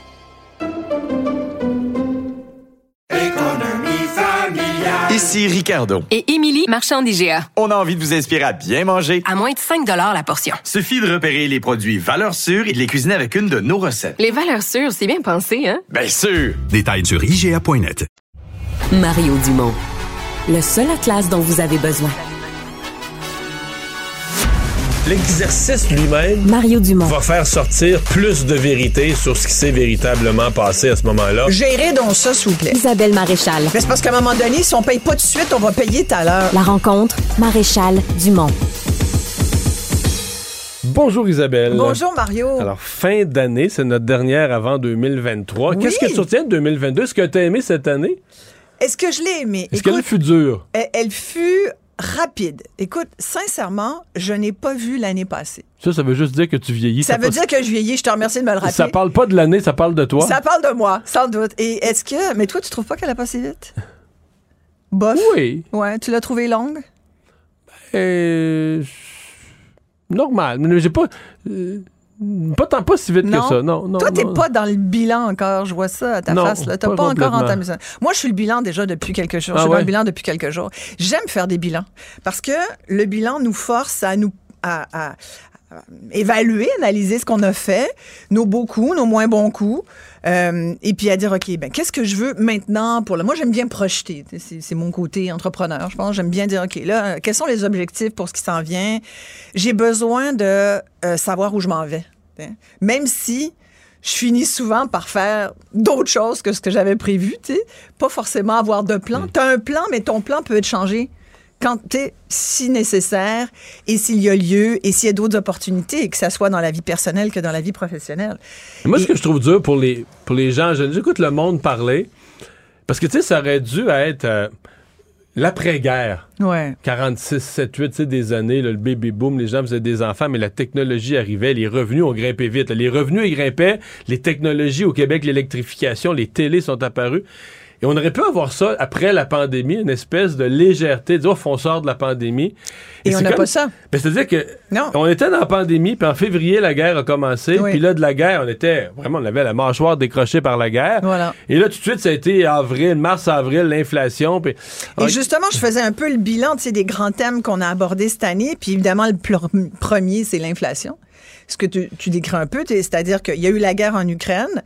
Euh, et, et ça aussi, comme tout de suite, ça nous a comme recadré dans une obligation de faire attention, alors qu'on aurait souhaité pouvoir, euh, je comprends, vivre un peu après deux ans de...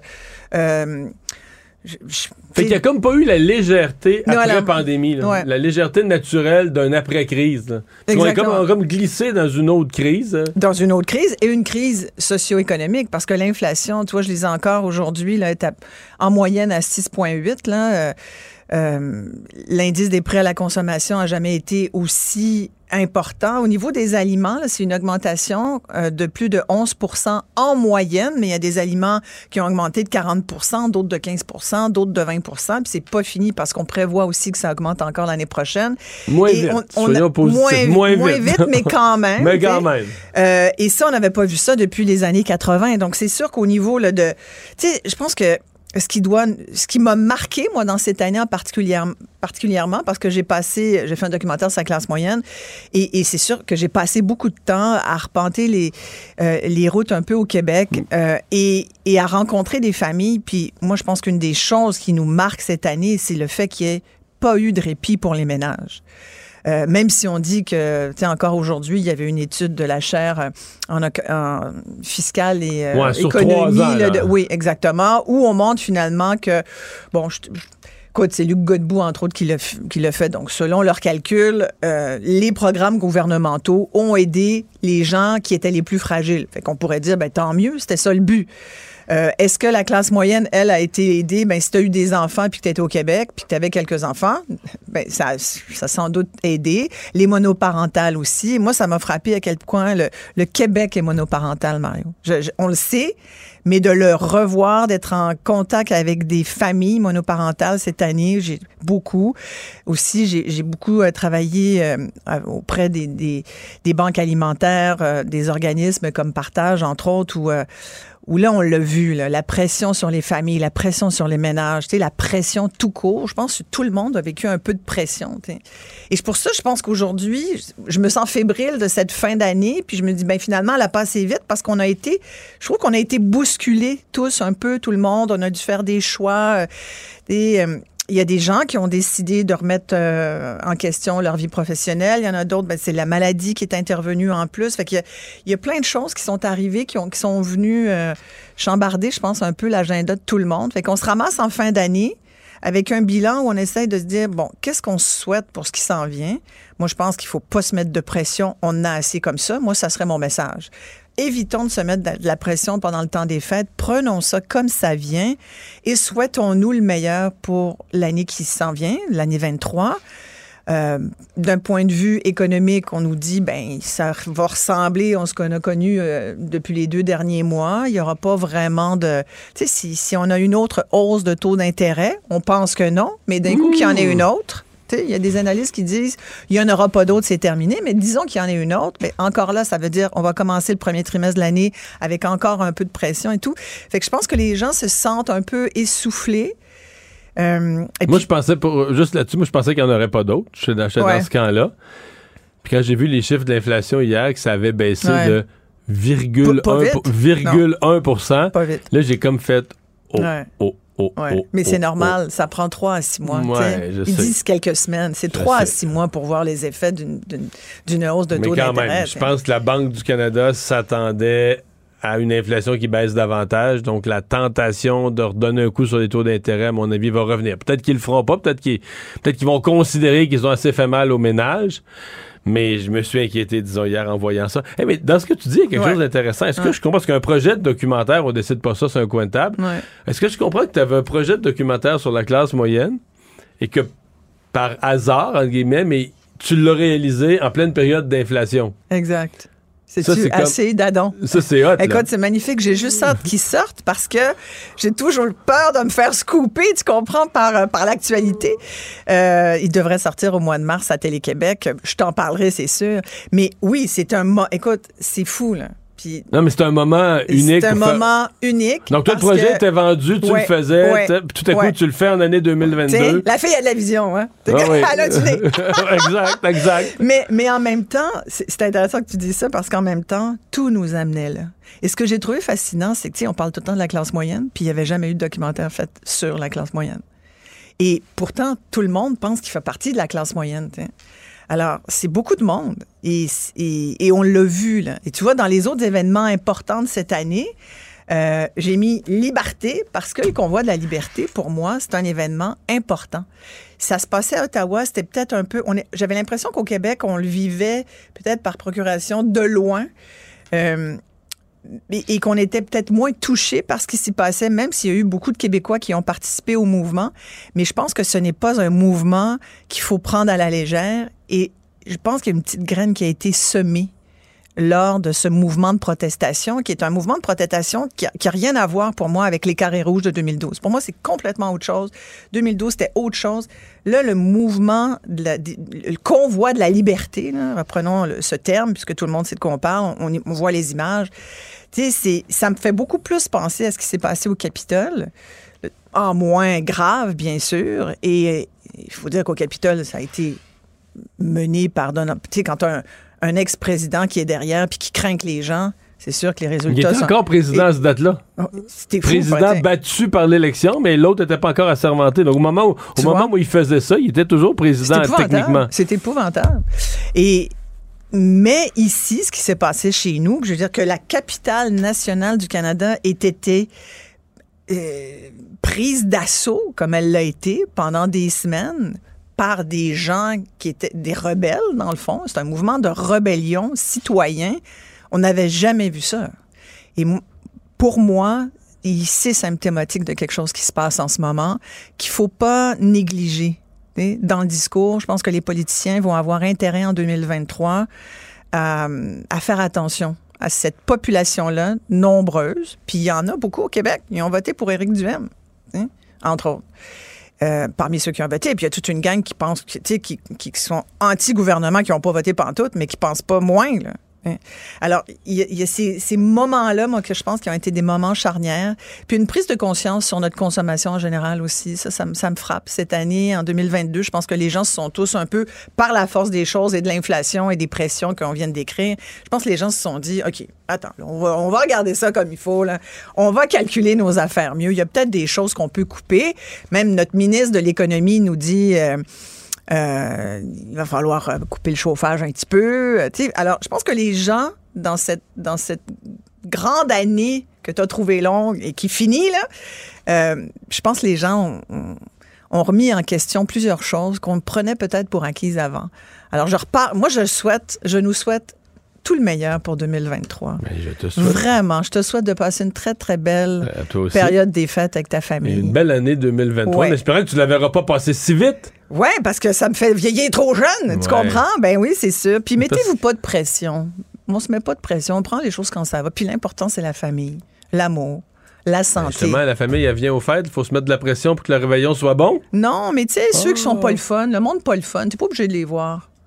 Tu as le droit. Non, mais il faut se donner le droit de dire, écoute, moi, je fais d'autres choses. Allez prendre une marche dehors avec ceux que vous aimez, jouez avec votre euh, animal de compagnie, nourris tes poissons, si t'as juste des poissons dans ton aquarium. Lis, il faut lire beaucoup, parce que ça nous rend plus intelligents.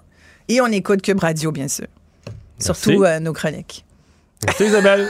Merci. fête. Bye. Pendant que votre attention est centrée sur vos urgences du matin, vos réunions d'affaires du midi, votre retour à la maison ou votre emploi du soir, celle de Desjardins Entreprises est centrée sur plus de 400 000 entreprises à toute heure du jour. Grâce à notre connaissance des secteurs d'activité et à notre accompagnement spécialisé, nous aidons les entrepreneurs à relever chaque défi pour qu'ils puissent rester centrés sur ce qui compte, le développement de leur entreprise. Ici Ricardo. Et Émilie, marchand d'IGA. On a envie de vous inspirer à bien manger. À moins de 5 la portion. Suffit de repérer les produits valeurs sûres et de les cuisiner avec une de nos recettes. Les valeurs sûres, c'est bien pensé, hein? Bien sûr! Détails sur IGA.net. Casse-tête, devinette, mots croisés. Mario Dumont a la solution à tout. Un adolescent de 17 ans poignardé. Une autre femme assassinée. Il est visé par des allégations d'inconduite sexuelle. Des formations politiques s'arrachent le vote des familles. Comment faire fructifier votre argent sans risque? Savoir et comprendre les plus récentes nouvelles qui nous touchent. Tout savoir en 24 minutes. Avec Alexandre Morin-Villouellette et Mario Dumont. En manchette dans cet épisode, plusieurs écoles fermées en prévision de la tempête qualifiée d'historique qui va bientôt s'abattre sur l'Amérique du Nord. Vaccination contre la COVID-19, les recommandations pourraient possiblement bientôt être modifiées. Des collectionneurs de tickets de mesures sanitaires pourraient se faire saisir leur maison s'ils ne payent pas. Et un remède de grand-mère contre la grippe sans aucun fondement scientifique et pourtant ultra populaire sur TikTok. Tout savoir en 24 minutes. Tout savoir en 24 minutes.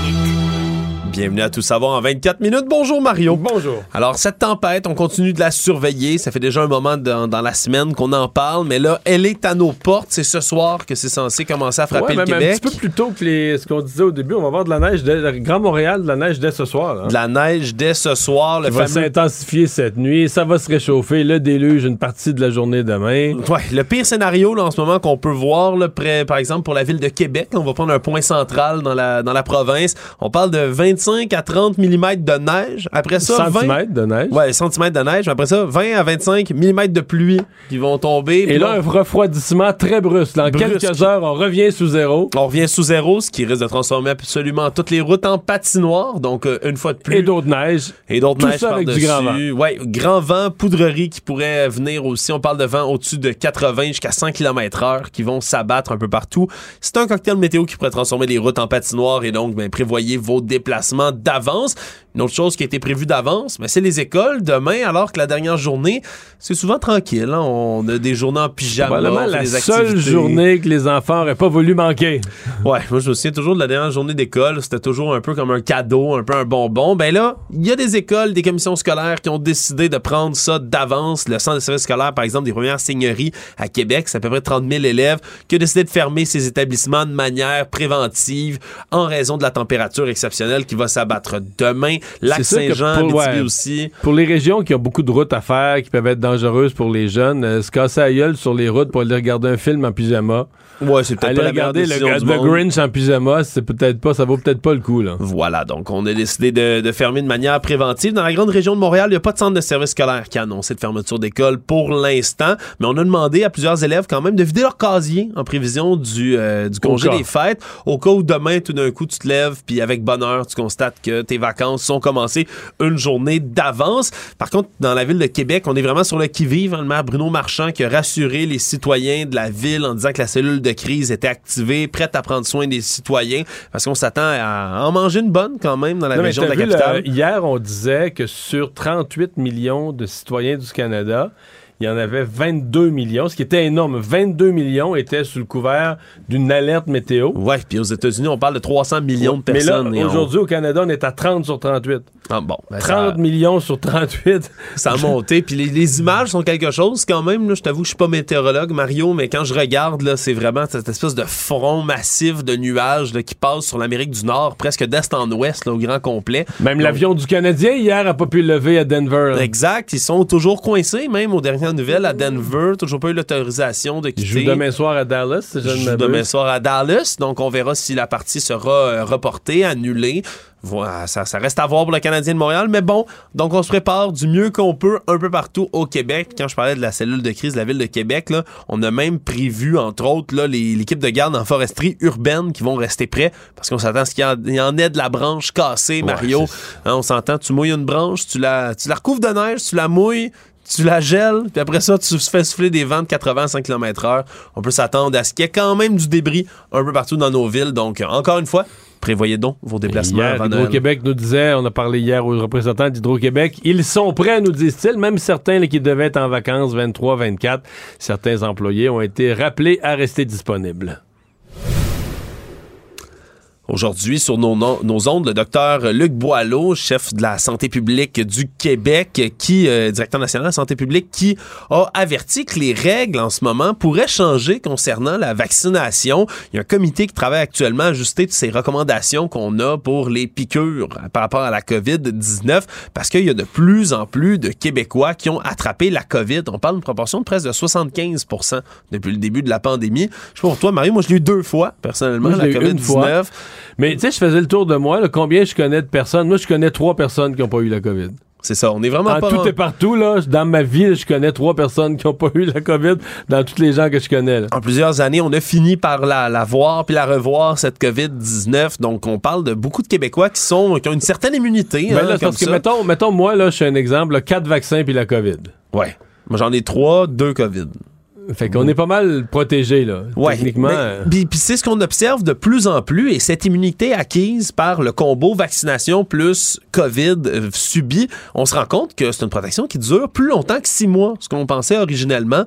Donc on est en train d'échafauder toutes sortes de scénarios comme ça pour allonger, si on veut, l'intervalle entre les doses qui est nécessaire, par exemple, pour se considérer comme adéquatement protégé ou peu importe les termes qu'on utilise maintenant par rapport à la vaccination. Et donc, euh, on rappelle par contre que de recevoir une dose, c'est important, surtout les doses de rappel. Si vous n'avez pas eu la COVID encore, si vous êtes parmi ces rares personnes qui l'ont pas eu une seule fois, les doses de rappel deviennent encore plus importantes et encore plus si, évidemment, vous êtes quelqu'un qui est à risque. On dit... mais, mais même dans ceux qui n'ont pas eu la COVID, là, euh, j'entendais un expert dire qu'il faudrait faire un test, là, comment c'était sérologie, le test, pour vérifier, tu sais, euh, est-ce qu'il l'aurait eu, mais zéro symptôme? Parce qu'il y a quand même des gens qui étaient question, totalement asymptomatiques.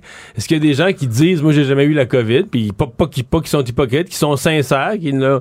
Ma dernière contamination, Mario, si ma sœur m'avait pas informé qu'elle l'a eu, là, la COVID, qu'elle était positive, elle qui a passé un test vu qu'elle travaille avec des patients dans la vie, elle m'avait pas informé, là, moi je me testais pas. pas su, là. Ben, je pense que je me serais pas testé. Je pense que je serais allé travailler comme si de rien n'était, parce que je n'avais pas de symptômes. Tu nous aurais tous contaminés. Voilà, j'aurais été le lépreux dans la place que vous aurez tous Bon. euh, contaminés. En parallèle, en ce moment, bonne nouvelle, la triple épidémie de virus respiratoire commence doucement à se résorber dans la province. Il y a une baisse des cas de grippe, de virus respiratoire syncytial. C'est la COVID, en ce moment, qui revient un tout petit peu, là, qui demeure celle qui est le plus présente dans euh, ces virus respiratoires qui se promènent en ce moment. Actualité. Tout savoir en 24 minutes. Durant la pandémie, justement, il y a des leaders anti-mesures sanitaires qui collectionnaient les constats d'infraction. Puis le mot est faible, là, des gens qui ont décidé que ces constats, selon eux, allaient être illégaux et jugés inconstitutionnels plus tard. Ben oui, c'était écrit sur des réseaux sociaux. Il y a plein d'avis juridiques. Bon, tu vas me dire de gens qui n'ont aucun diplôme en droit, mais Oui. néanmoins, des avis juridiques qui disaient que, voyons donc, là, voyons donc, on est dans la Charte des droits et libertés. Ouais, ça circulait assez. On payera pendant- jamais ça, ces contraventions-là. Ouais, ça circulait vraiment, cette croyance-là, à un certain moment de la pandémie, là, que ces, ces, ces avis qu'on donnait, ces contraventions, allaient être déclarés illégaux plus tard et donc on allait pouvoir s'en sortir.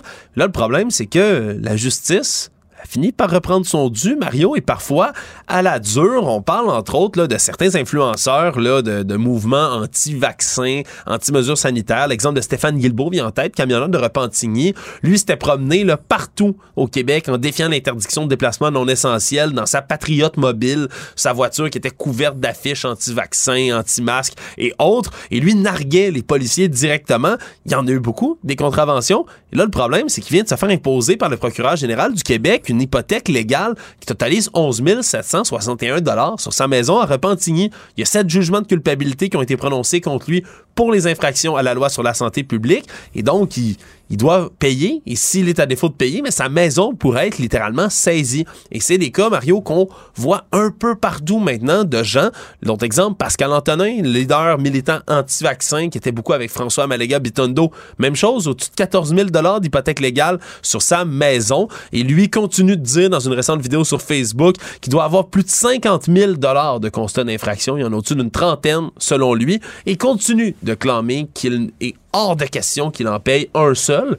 Mais là, le problème, c'est que sa Mais maison. que la justice va se payer en vendant ses biens. là. Ça, là, non seulement ça va se payer en se vendant, c'est bien, mais ça peut aller jusqu'à une peine d'emprisonnement si les gens sont pas capables de payer. On l'oublie, mais selon l'Association des huissiers de justice au Québec, on peut, là, quand on est mandaté par l'État de leur côté, saisir à peu près tout. là. Des meubles, Mario, une- un véhicule, des objets de valeur. Mais tout ce qui se revend pour une valeur que l'État puisse se payer. là. Ben oui, puis si on va encore plus loin, il peut y avoir des saisies de salaire, saisies de compte en banque également, et au maximum une peine d'emprisonnement au final si vous êtes de payer. Alors, ce qu'on constate, c'est que le taux de condamnation devant les tribunaux pour ces constats d'infraction donnés en vertu de la loi sur la santé publique, 96% Mario. Il y a un petit 4% qui ont réussi à faire valoir, à contester que. Ah, ben, non, je mais dans le 4 pas. il y avait des vraies raisons. Là. Oui, je suis sûr qu'il y a des gens Il y a des gens, par exemple, l'interdiction d'aller d'une région à l'autre. Là, il y a eu du zèle de certains policiers, des gens qui avaient une raison valable, qui allaient visiter un parent malade, puis la police, les polices les a pas cru. Ils gagnent devant le tribunal.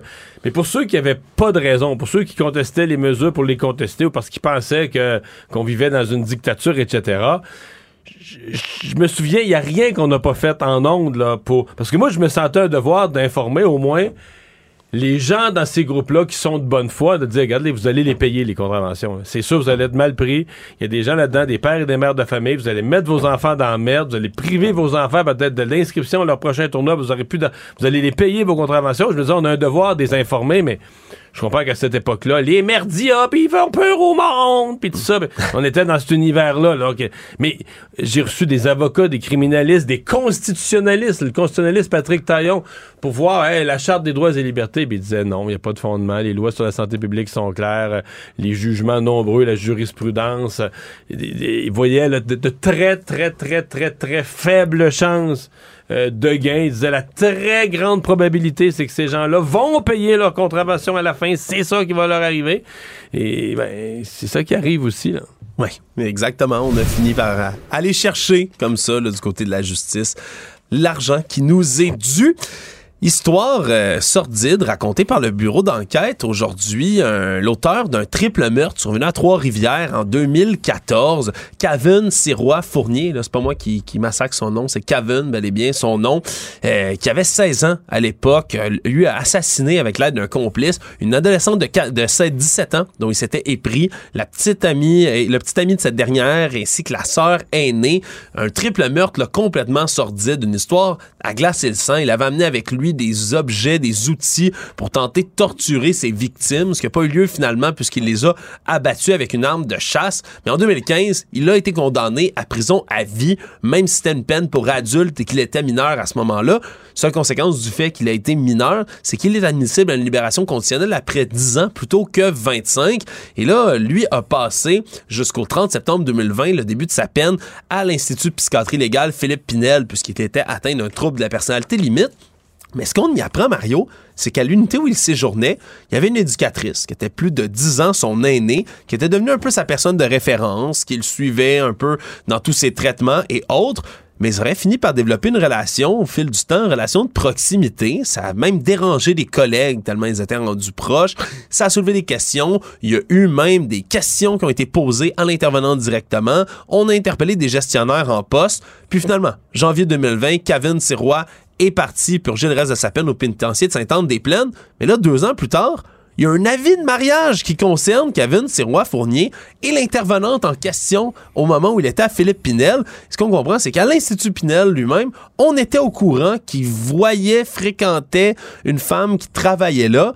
Et là, en ce moment, on, on sait pas toujours pas s'ils se sont mariés pour vrai, mais il y a un avis de noces, Mario, littéralement, entre un triple meurtrier. Ils ont publié les bancs.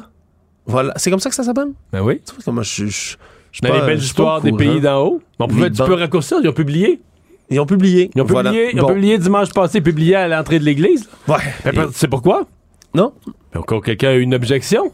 Ah, pour rentrer. Ok, mais ça, ça, ça se fait, Mario. Rentrer comme dans les films. Je m'y oppose. Ben, je pense que tu n'étais pas obligé de le faire en spectacle pendant l'événement. Comme, bien plus fun, comme les bancs étaient publiés, tu pouvais t'opposer, tu pouvais aller avertir le curé. Ben là, ce gars-là, là, là, il couche avec un autre, vous savez pas, peut-être, peut-être, peut-être. C'est la belle époque, ça. Voilà, Mario. Mais là, si je te raconte une histoire spéciale, quand même. Ben, j'aime mieux, j'aime mieux commenter les bancs que cette histoire-là que je- j'ai, juste malaise en tête. Mais c'est spécial quand même, puis surtout à l'Institut Philippe ça soulève des questions. Est-ce qu'on peut avoir des gens comme ça qui vont développer des relations avec des détenus? Ben là, ça je reste suppose des, que des t'es pas détenus, supposé toute forme d'intervention. Est-ce que c'est une relation d'autorité? Non. C'est une relation d'intervention, mais malaise. Mais le cœur, hein?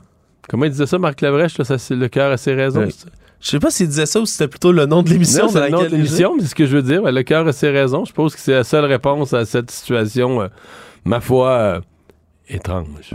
On peut dire que tu t'opposes à ce banc. Non, non, non, non, non. Ils ont publié, mais je suis pas assez informé. Bon, voilà. J'ai rien à aller chuchoter dans l'oreille du curé.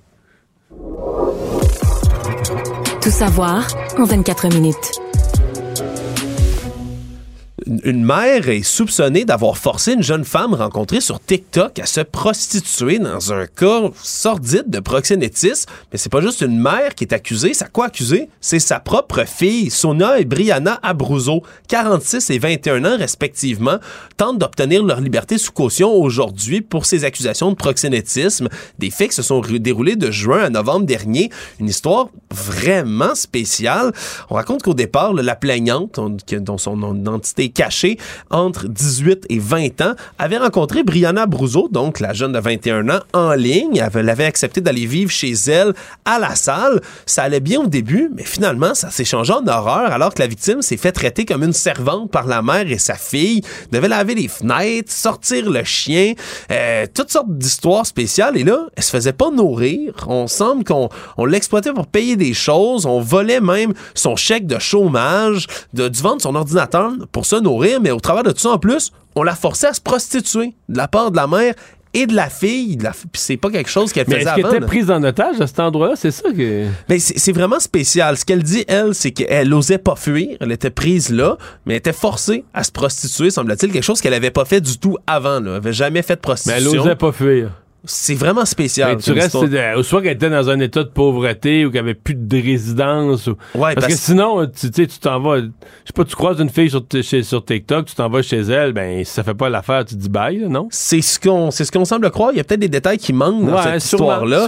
Parce sûrement. que là, on parle de, de, de la, pour la mère, là, le rôle de leader dans des comportements de torture. Qu'on a retrouvé la jeune femme, semble-t-il, qui était super sous-alimentée, qu'on la faisait dormir au sous-sol, euh, sur le plancher, qu'elle avait des infections aux pieds lorsqu'on la retrouvait. Elle a fini par s'enfuir au fin fond de l'histoire, s'est réfugiée chez un cousin qui lui l'a emmené à l'hôpital. C'est une histoire absolument ahurissante, donc on- qu'on va voir, puis qui est très inhabituelle comme ça, du proxénétisme. On en a vu un et deux des cas, mais une mère et sa fille qui forcent quelqu'un à se prostituer, certainement qu'on va vouloir avoir plus de détails dans cette histoire-là. Mais la justice va nous en fournir.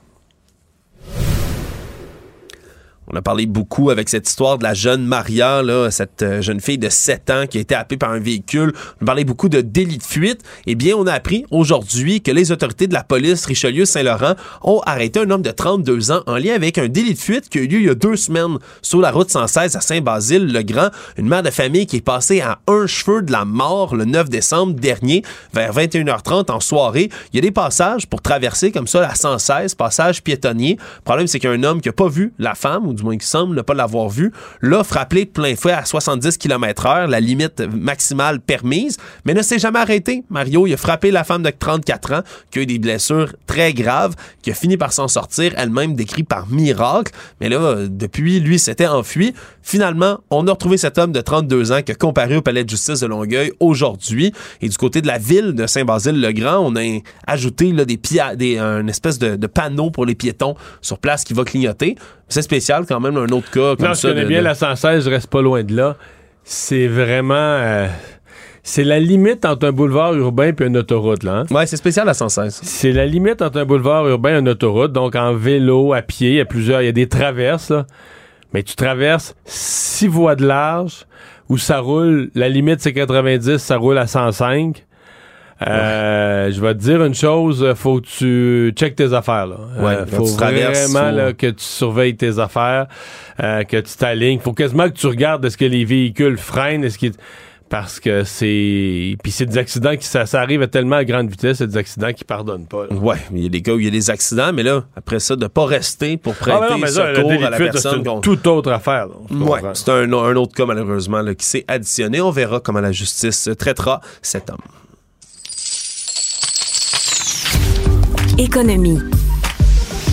On dirait qu'on n'en finit plus cette année de parler de l'inflation et surtout du prix des aliments, qui est vraiment un des, domaines dans lequel ça a le plus augmenté. On parle en tout et partout 11,4% d'augmentation du prix de la nourriture au Canada. Ça suit un peu cette inflation alimentaire qu'on voit partout sur le globe, mais c'est surtout, Mario, pour le petit déjeuner que ça n'a jamais coûté aussi cher. En faisant la Puis il y a compilation... Poiliev qui avait réalisé ça en cours d'année, là, qui a fait son, son- sa vidéo célèbre Oui, c'est vrai. sur son petit déjeuner dans un restaurant de travailleurs en Ontario. hein. Ouais, mais au final, il y a quand même raison quelque part. là. Si on prend les aliments qui composent le petit déjeuner, les hausses sont particulièrement brutales. 23% pour le beurre, 18 pour le pain, 16 pour le café, 16 pour les œufs, 14 pour les céréales, 11 pour le lait, 11 pour les fruits, 7 pour le jus de fruits frais également. C'est quelque chose quand même et c'est vraiment une augmentation qui est marquée. Particulièrement, découvre-t-on, au Québec où l'inflation alimentaire est encore plus haute que celle du Canada. J'ai dit 11,4 pour le Canada, c'est 12,1 pour le Québec, semble-t-il qu'on soit. Donc, très bonne année pour faire le jeûne intermittent et ne pas déjeuner. Oh! Mais J'aime ça, Mario. que Quelle toujours- économie? Mais j'aime ça, Mario, que t'es toujours, tu vois, une Positif. solution à tout. Ben oui. Toujours positif, jamais cynique. Moi, j'aime ça. Mais non, c'est très bon le jeûne intermittent. Je l'ai fait, je l'ai fait 4 matins sur 7. Ah oui? Je déjeune pas. Je sais pas C'est comment bon fais. la- c'est bon, non, c'est excellent pour la santé. C'est- Je fais mon émission de 10h à midi, je suis jamais aussi en forme que quand j'ai pas déjeuné. Puis après ça, tu manges. Des fois, je mange, même- mais des fois, je mange, j'écris ma chronique pour le journal, je mange à 13h. Je sais pas comment Fait tu que fais. je vais de 19h. Maintenant, je finis de manger à 19h, 19h30, puis je me rends jusqu'à 13h le lendemain. Bon, ben, je te lève. Les cardiologues, les médecins disent c'est excellent, là, tu reposes ton système digestif, tu reposes ton système digestif, tu te reposes en général ton système, tout ton sang, parce que ça, digérer, ça prend du sang autour de l'intestin pour faire la digestion. Tout ton sang s'en va au cerveau. Oh. C'est pas Bon. ça?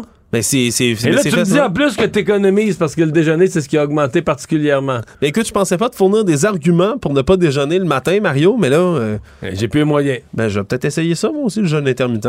Qui sait? On cherche encore trois des gagnants, des 10 gagnants, Mario, du 40 millions de dollars de l'Automax du côté de l'Auto-Québec.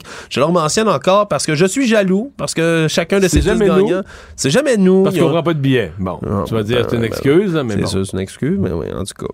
7 Non, sur mais là, il y 10. a quand même des, des millionnaires, des nouveaux millionnaires qui vont passer un beau Noël. Ben, là. 4 millions chaque. Là, on en a retrouvé 7 sur 10. Il en manque encore 3. Si vous avez acheté un billet de loterie avant le 16 décembre, faites donc ça rapidement parce que vous pourriez être un Donc, de c'est ces des gens qui ont acheté dans un groupe de 10, mais pas un groupe qu'on se forme entre, entre nous, là, un groupe, Exact. en- un groupe euh, Un aléatoire. espèce- ouais, un espèce de groupe en ligne. J'imagine que c'est quelque chose qui se fait. là. Je l'apprends en même temps, euh, Mario.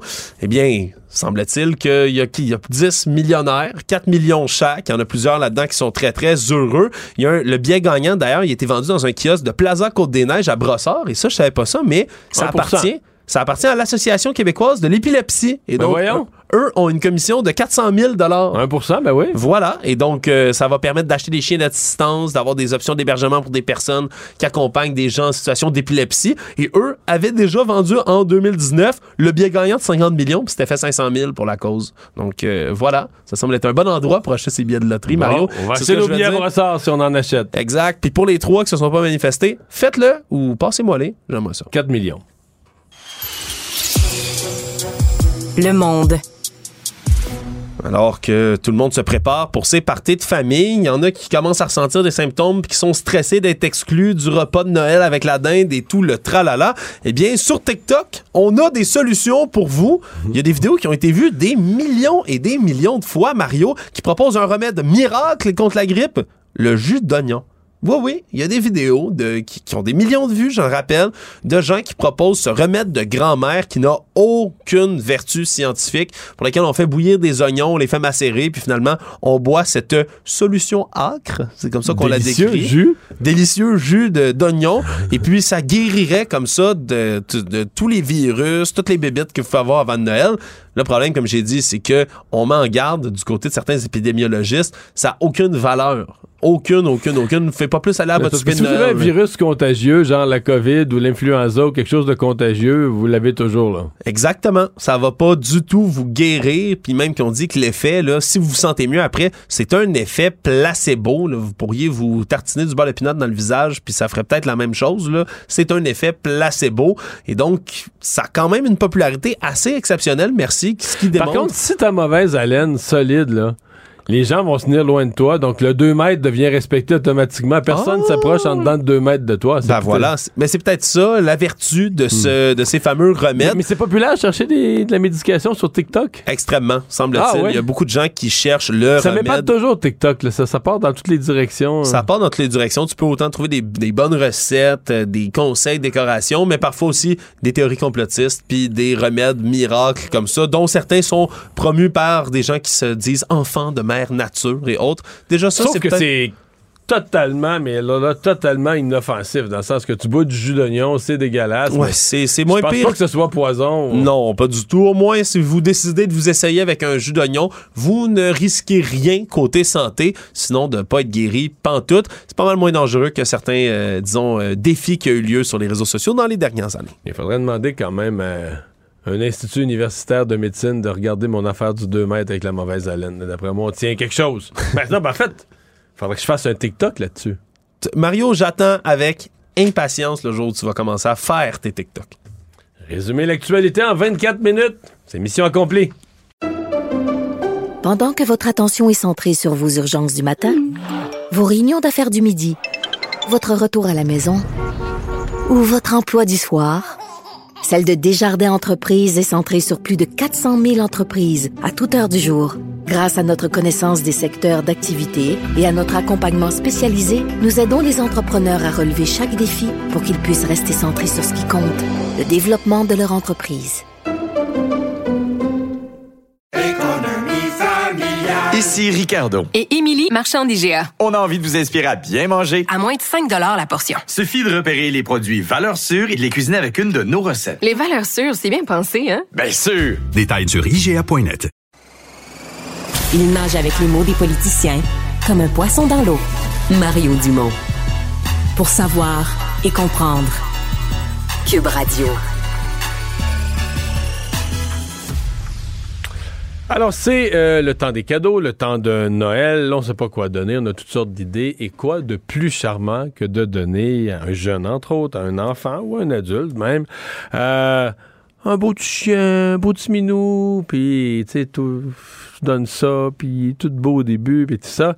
Euh, sauf que les, euh, les refuges d'animaux euh, disent souvent, ben, le mois de janvier, c'est un peu euh, janvier, janvier, février à la limite, là, mais c'est un peu des problèmes qu'on vit. On se retrouve avec euh, sur les bras des animaux abandonnés parce que, au-delà de l'émerveillement des premières minutes, les gens découvrent que s'occuper d'un animal, s'occuper d'un être vivant, euh, c'est une c'est une petite corvée là, qui exige un peu de temps, un peu de sous, euh, un peu d'effort. Annie Kirouac est directrice générale chez Pro Anima.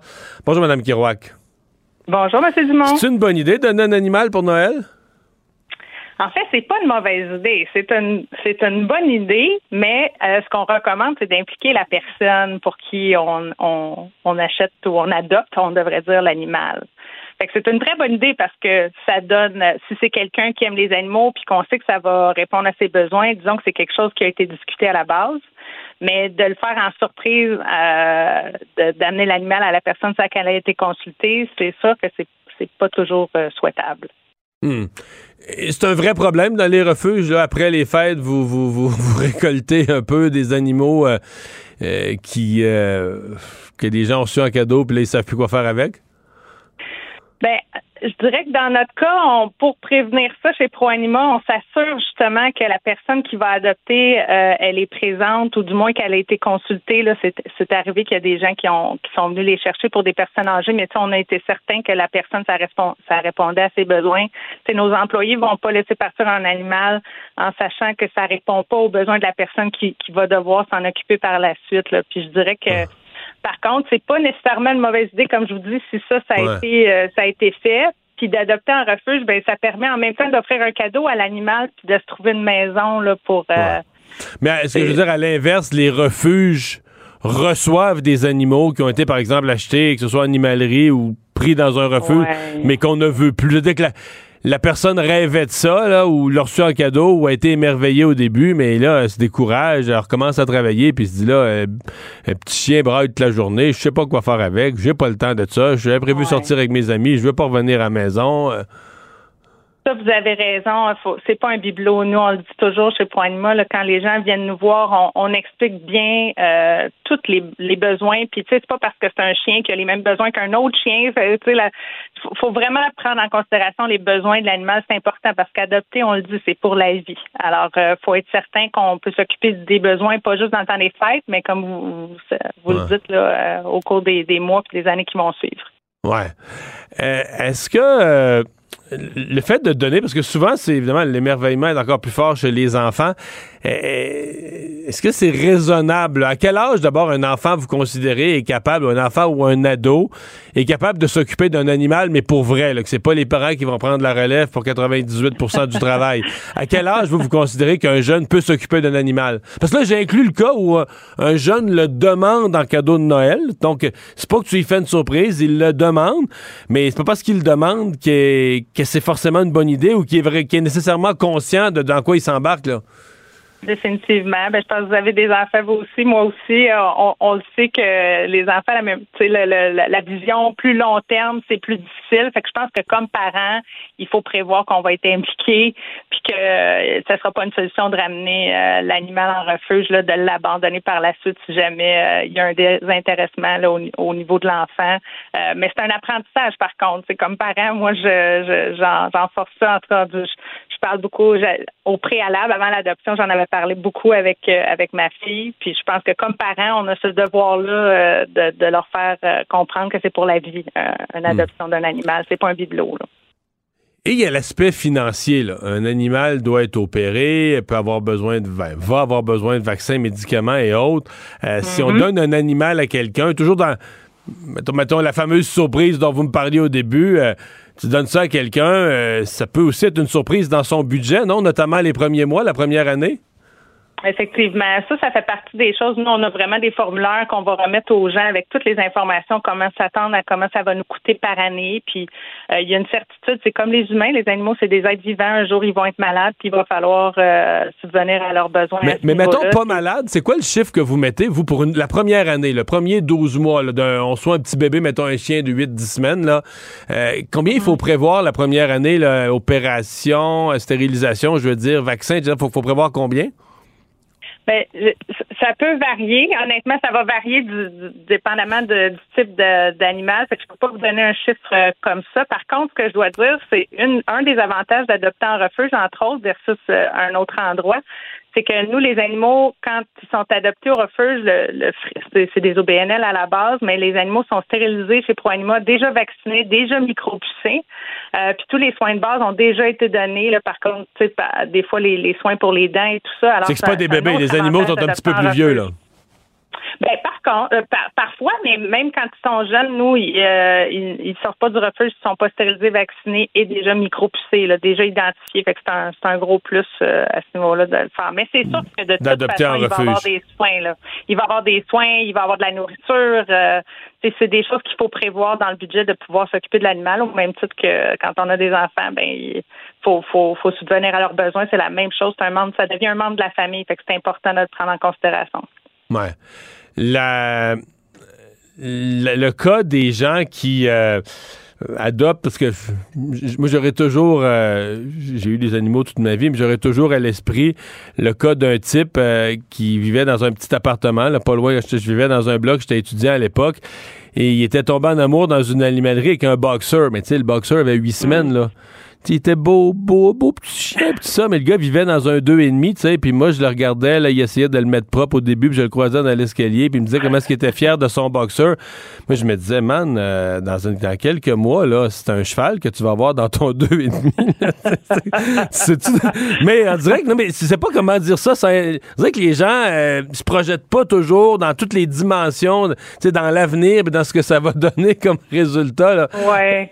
Mais- c'est mais- sûr, c'est ça. C'est pour ça que justement, là, je que nous, euh, chez ProAnima, quand les gens viennent, là, on, leur, on leur dit tout ça. là. on leur dit la réalité. On leur fait visualiser ce que ça va être dans 5 ou 10 ans si c'est un, un animal qui est très jeune. On, on leur dit les vraies choses pour que justement, il n'y ait pas de surprise. Ouais.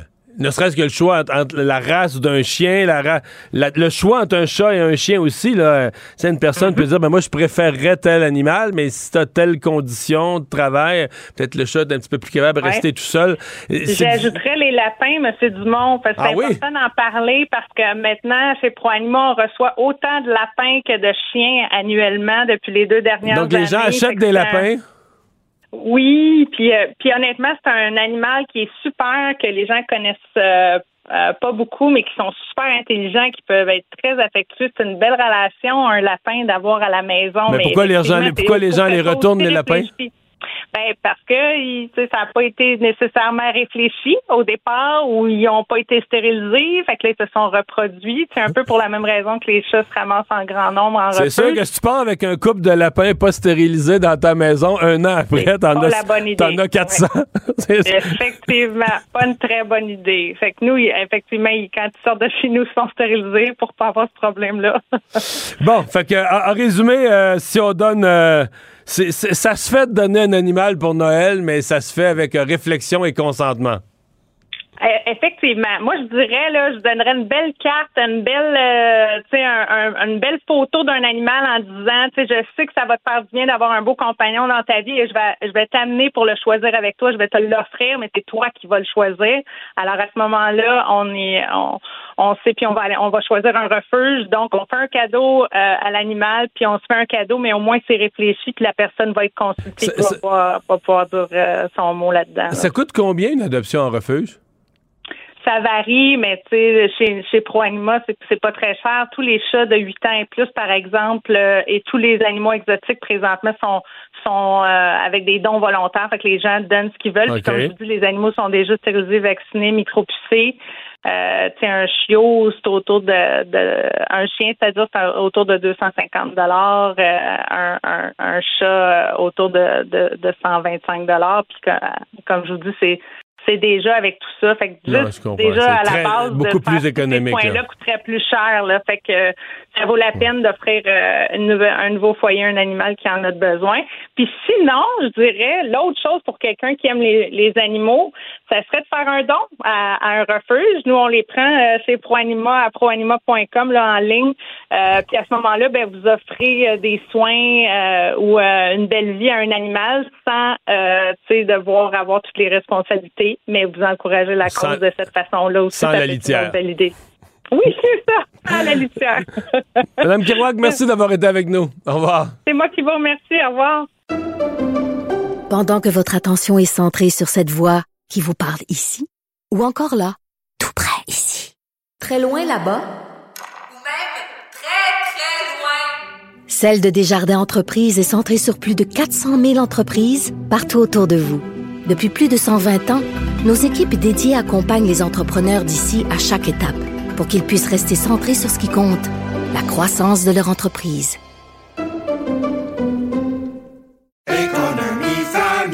Ici Ricardo. Et Émilie, marchand d'IGA. On a envie de vous inspirer à bien manger. À moins de 5 la portion. Suffit de repérer les produits valeurs sûres et de les cuisiner avec une de nos recettes. Les valeurs sûres, c'est bien pensé, hein? Bien sûr! Détails sur IGA.net.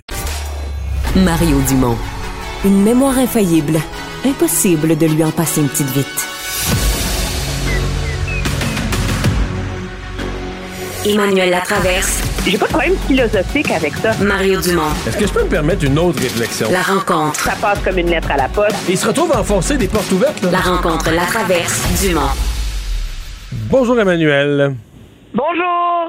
Alors, euh, ton mot du jour, toute la semaine, tu nous as euh, ben, des mots du jour, mais qui sont tes mots, euh, tes mots pour résumer l'année 2022. Aujourd'hui, ton mot du jour est fort bien choisi. Tempête, d'ailleurs, la commission scolaire de Montréal vient tout juste de s'ajouter à la liste de celles où il n'y aura pas d'école demain. Oui, et pour une rare fois, c'est le mot tempête. Je me suis dit qu'il fallait être dans l'air du temps, là. Mais pour une rare fois, il n'y a pas de raison de pester contre la fermeture des écoles à Montréal parce que même en Ontario, à Ottawa, où les écoles ne ferment jamais, on a annoncé qu'on va fermer les écoles également. Oui, mais Emmanuel, la belle journée pyjama où on devait aller regarder un film, là.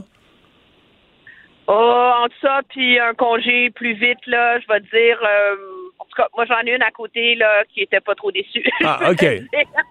OK. C'est ça. Alors, c'est le mot tempête.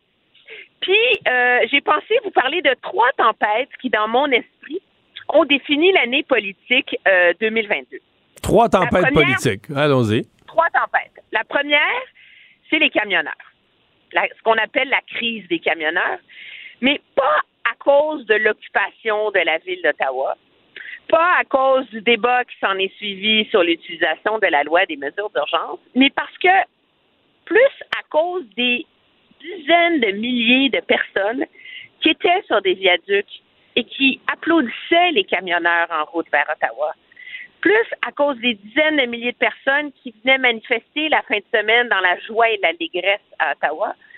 Parce que, quoi qu'on en dise, et malgré euh, le, mépris flagrant pour les lois, pour euh, les citoyens d'Ottawa, pour euh, le sens commun de comment la politique fonctionne, objectivement, c'est le moment qui a consacré le ras-le-bol de la population face aux mesures sanitaires. Et c'est à partir, pas dans les 24 heures qui ont suivi, mais si on remarque, c'est graduellement, à partir de là que le, discours public autour des mesures sanitaires a commencé à changer, puis que l'espèce de, règle euh, moralisatrice du en faire plus, toujours plus, toujours plus, donner l'exemple, s'embarrer à la maison, puis sortir, c'est comme si c'est c'est là que moi je pense que la goutte qui a fait déborder le vase au Québec, c'est l'alerte Amber le 31 là décembre, mais c'est comme si ça avait euh, ouvert les vannes d'un nouveau regard sur les limites euh, de ce que la population pouvait endurer pendant la COVID.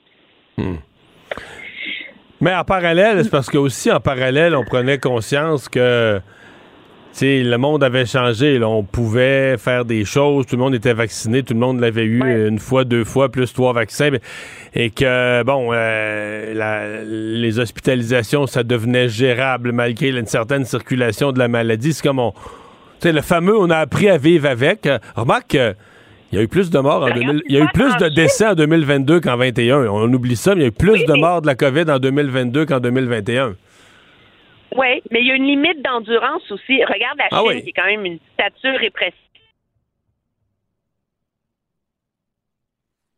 On semble avoir perdu la communication. Oui. Puis en Chine, on s'enligne pour avoir plus d'un million de morts, là, parce que le gouvernement préfère des morts au fait une population qui peut plus endurer ça? Alors ça, c'est ma première tempête. Deuxième. Ma deuxième, c'est une tornade. Oh. Et c'est la tornade Poilièvre qui euh, a saisi la course à la direction du Parti conservateur du Canada et qui est qui a détruit ses adversaires, mais d'une manière euh, euh, violente, tant tactiquement. D'ailleurs, j'ai vu, revol- j'ai vu revolter un objet frisé, là. Oui, ben c'est ça, tu sais, Built to Win, le F-150 de Jean Charest, c'est pas rendu très loin. Euh, mais en termes de, de stratégie d'organisation politique aussi, je pense que à terme, on verra dans la prochaine campagne électorale, mais jusqu'où est-ce que cette nouvelle façon de rejoindre des gens, euh, de communiquer avec eux, de plus passer par les médias, c'est pas nouveau, mais il a porté ça plus loin. Puis surtout, c'est venu consacrer, je pense, une fois pour toutes, le nouveau visage du Parti conservateur. Euh, il y a eu tout un débat au lendemain du départ de M. Harper de si ce, son Parti conservateur pouvait lui survivre. hein. Et euh, la course à la direction a mis au jour les divisions qui existent entre les différentes factions. Mais l'ampleur de la victoire de Pierre Poilievre a un peu scellé pour de bon ce débat-là. Sur le fait que le Parti conservateur du Canada ne reviendra plus jamais euh, dans la mouvance euh, du parti très centriste establishment euh, du- des progressistes conservateurs de Mulroney qu'on connaissait. Et la troisième tempête? Mais la troisième tempête, je pense qu'il faut, il faut lui donner un, un moment. Je vais l'appeler le moment boulé, là. Mais c'est une tempête qui a fait rage au Québec beaucoup depuis. C'est sur l'immigration. Où euh, il y avait une, le débat était mené au Québec, mais M. Legault l'a poussé beaucoup plus loin en évoquant la louisianisation du, Cana- euh, du Québec, euh, la menace existentielle à la nation québécoise. Puis, euh, quand M. Boulay a fait sa gaffe ahurissante pendant la campagne euh, électorale en évoquant que les immigrants n'avaient pas de job Montréal, puis tout le reste, euh, c'est comme si ça finit d'empoisonner la manière dont la CAQ euh, menait ce débat sur l'immigration. Et, euh, et je pense qu'en bout de ligne, ça va avoir forcé le gouvernement Legault de revoir sa stratégie. Euh, pas sur le fond, parce que je pense qu'il sent qu'il y a de plus en plus de voix qui s'élèvent, euh, qui sont pas des voix euh, partisanes nationalistes d'extrême droite, là, mais des voix sérieuses pour dire qu'il faut réfléchir à intégrer l'immigration dans le reste de la société, là, que, tu sais, venir 150 000 personnes par année, ça tient pas la route. Mais en même temps, on voit M. Legault être beaucoup plus raisonnable, beaucoup moins revendicateur, tant face à Ottawa, puis surtout avec la nomination d'une ministre, Christine Fréchette, qui a un regard beaucoup plus, euh, plus économique, euh, plus posé, euh, moins ancré dans le nationalisme identitaire de M. Legault. Puis je suis pas sûre qu'il aurait pris ce virage-là n'eût été de la gaffe de M. Ouais, Peut-être. Et finalement, tu veux aujourd'hui nous parler d'une histoire qui, euh, une histoire qui a été quand même importante au Canada anglais, qui n'a pas été couverte au Québec. Moi, je l'ai couvert quand même, ce, ce- ce- ce dossier-là. Mais je pense que je suis le seul Mais au Québec. les manchettes. Moi, je, je, ça m'a. Alors, il faut la décrire. Comment. Le, le titre que je lui ai Hey, donné dans c'est les toi, notes, qui, c'est toi qui es une femme. À chaque fois que j'en ai parlé, je savais pas quel mot prendre. On sait pas comment nommer ça. Je t'écoute. Ben, alors, je vais l'appeler le scandale du prof au trop gros sein. Alors, pour nos auditeurs, j'explique. Mais il faut voir les photos, hein. faut voir les photos pour comprendre pleinement, là. Non, non, mais je vais vous, essayer de vous faire une image. Dans, un- donc, dans une école de Oakville, en banlieue d'Ottawa, une professeure trans, donc un homme qui a commencé sa transition vers le fait de devenir une femme, dans un atelier de workshop, qui est comme un atelier de menuiserie, euh, s'est pointé à l'école avec ses nouvelles prothèses mammaires. Et là, imaginez, euh, je veux dire, bas, je vois mon image, c'est deux ballons de football. Tu mettrais dans ton chandail Oh, deux non. ballons de Ah, football. c'est plus petit. Non, non, regarde là. C'est, c'est pas des ballons de football. C'est deux monumentales pastèques pendantes. Euh, vêtues ensuite euh, de, t- de chandail hyper serré avec regard sur les mamelons, toujours présent. Alors, oui, les, les mamelons sortis complètement, là. Faut nommer les choses. Non, non, c'est, indécent, là. Mais ce qui est intéressant, c'est que l'école n'a pas voulu réagir parce qu'elle craint d'être poursuivie à la Commission des droits de la personne pour discrimination sur la base de l'orientation sexuelle, Homophobie. homophobie, transphobie et tout le reste, mais les parents sont complètement collés au plafond. Euh, la commission scolaire veut pas s'en mêler et là le ministre est finalement intervenu en disant qu'il fallait quand même que le, le- il y a comme une association professionnelle des enseignants en Ontario, ce qu'il n'y a pas au Québec, euh, s'en mêle et, et réitère un, un code vestimentaire. Puis c'est autour de ça finalement, c'est jusqu'où est-ce que la tolérance à l'égard de la différence atteint un seuil où tu transgresses les normes de bienséance. Mais ça, c'est un ridicule. En fait, c'est parce que là, c'est une personne trans qui veut devenir une femme. Ça, il n'y a aucun problème avec ça. Mais, mais d'un côté, tu peux dire, est-ce que c'est se moquer des femmes, là? C'est-à-dire, de, de, de, des, des, des, Non, mais. D'abord, il n'y a pas de femme qui est faite comme ça. Il n'y a pas de femme qui se présente comme ça. Il n'y a pas de femme qui est faite comme ça ou qui se présente comme ça. Ou... C'est une joke. Pour vrai, quand tu le regardes, c'est une joke. Mais il n'y a pas une femme qui serait capable de porter le poids de sein de cette taille-là. Là. Je veux dire, pour les gens, fermez vos yeux puis imaginez que la hauteur du dit mamelon est à peine plus haute que le nombril. Ça vous donne une idée de la taille des seins. Moi, j'ai jamais rien vu de tel. Mais l'ironie de tout ça, c'est que là, les parents poursuivent les, songent à poursuivre l'école, ont envoyé une mise en demeure, pour une raison très intéressante, c'est qu'ils ont trouvé que dans la loi sur l'éducation en Ontario, il y a un article qui dit que toute personne qui fréquente l'école doit être euh, habillée de manière à ne pas montrer ses organes sexuels et génitaux. Écoute, ça se peut pas. Puis là, ben, ils utilisent ça pour essayer d'amener un minimum de bon sens dans un débat qui est complètement pris en otage par la crainte de blesser. C'est complètement surréel. Puis moi, ça me surprend. Puis c'est ça qui me surprend, c'est que comme au Québec, on aime beaucoup se revendiquer d'être anti-woke, là, puis d'oser Ben avoir des vrais débats sur des sujets difficiles, c'est quand même drôle que finalement, ça n'a pas vraiment fait les manchettes, cette histoire-là. Fait que c'est comme, c'est mon histoire manquée de l'année. Parce que je trouve que ça amène des réflexions intéressantes. Ah, complètement. Complètement. Complètement. C'est Mais. un freak show, là, tu sais. Emmanuel, je te remercie et je te souhaite de très, très joyeuses fêtes. De très joyeuses fêtes à toi aussi, Ah. Mario, puis on se retrouve en janvier. Certainement. Bye bye. Au revoir.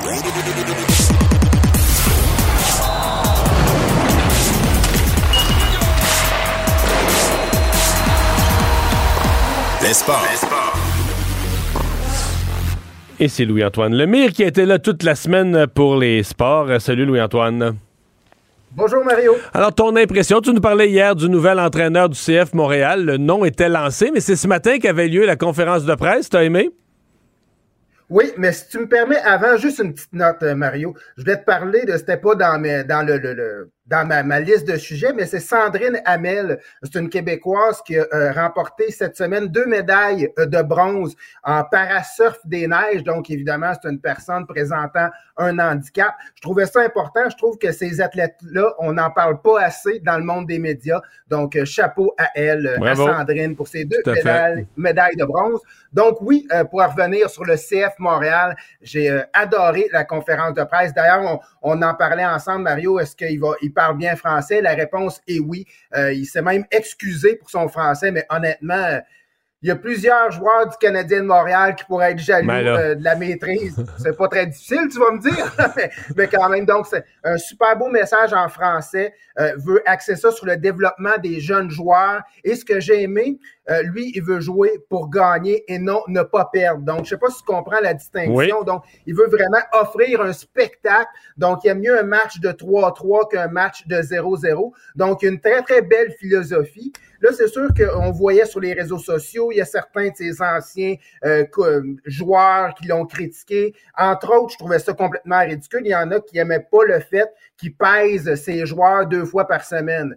Bon, on s'entend quand tu es athlète professionnel, un de tes, de tes, une de tes tâches, finalement, c'est d'être en bonne forme physique. Donc, moi, je vois pas de problème. Sur- surtout au soccer où tu cours doit à 10-11 avoir un km dans le match, là. Ouais, ben c'est ça. Et, tu sais, je, fait que ça, j'avais un petit peu de misère avec ces critiques-là.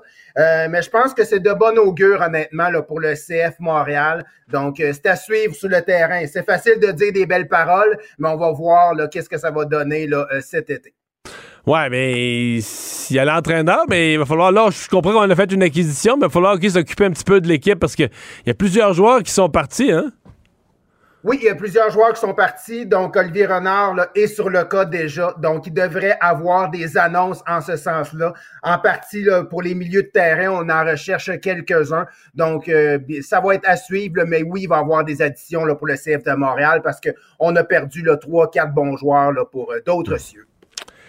Une des choses qui est à surveiller euh, toute l'année dans la Ligue nationale de hockey, c'est euh, Alexander Ovechkin. Où en est rendu Ovechkin? Jusqu'où pourra-t-il se rendre en termes de battre des records?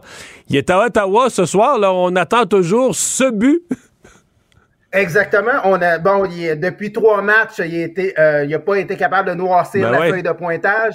Donc, à Ottawa ce soir pourrait égaler Gordy Howe avec son 800e, 801e but, pardon, euh, ce soir. Puis ça va mettre un peu de vie à Ottawa parce que bon, pour y avoir étudié, puis bon, tu connais bien Ottawa, disons que c'est pas la ville la plus énergique. Euh, ouais, mais leur amphithéâtre, là, elle m'a dit, moi, je suis allé une fois, là, tabarouette que c'est perdu. C'est l'enfer, hein? C'est loin du centre-ville. Euh, c'est dans, un champ littéralement à Canada. Donc, euh, on l'espère pour les sénateurs d'avoir un amphithéâtre au centre-ville éventuellement. Puis Ovechkin, Mario, pourrait battre aussi un autre record. C'est le plus grand nombre de tirs au but. Puis je sais pas, euh, je te donne une petite devinette du jour. C'est quel joueur de la Ligue nationale qui a le plus de tirs au but dans l'histoire? Je présume que c'est pas Gretzky qui a le plus grand nombre de buts, mais je pense que lui a rentré souvent. Si c'était Gretzky Peux-tu peut être Gordy Out, dans le fond? Non, c'est Raymond Bourque avec ah, 6209 Ah ouais? Oui. Oui, ouais, ça m'a étonné quand j'ai vu ça. Et Ovechkin est à 6205 lancés. Donc, on s'entend que d'ici la fin de la saison ou d'ici même la première période, il devrait avoir son 4 lancés. Donc, ça va être un autre quart pour Alexander Ovechkin. Mais là, il deviendrait le premier de la Ligue, le numéro un pour le plus grand nombre de tirs au but jamais effectués. Exactement. OK, quand même quand même, quand même. Mais euh, là, la, question pour lui, c'est ce qu'il va battre. Parce que là, il devrait dépasser cette année, il euh, faut qu'il en marque un ou deux, en fait. Il devrait dépasser Gordy Howe. Euh, est-ce qu'il pourrait atteindre Gretzky? Parce que là, il faut ajouter des saisons de 30-40 buts, il faut en ajouter deux, trois autres. Là, là qu'on s'en irait à quoi? 2020, saison 2024-25, quelque chose comme ça. il va approcher les 40 ans. Est-ce qu'on est qu'on y croit, ça? Moi, j'y crois, honnêtement. Gretzky est à 894. Ovechkin, pour l'avoir vu cette année, est encore en bonne forme physique. C'est pas un joueur qui se blesse souvent. Et le propriétaire des Capitals de toujours mentionner moi, je vais continuer d'entourer Ovechkin. Je vais pas reconstruire. Je vais m'assurer qu'il batte le record avant de reconstruire la franchise. Fait que d'après moi, toutes les, les planètes sont alignées pour qu'il puisse battre un record qu'on pensait là, inatteignable il y a 4-5 ans. Ouais. Oui, effectivement. Euh, bon. Les amateurs de football, j'aime bien ton comment tu as formulé ton sujet parce que ça me concerne directement. Les amateurs de les amateurs de football vont devoir utiliser leur air lousse euh, au cours du week-end de Noël.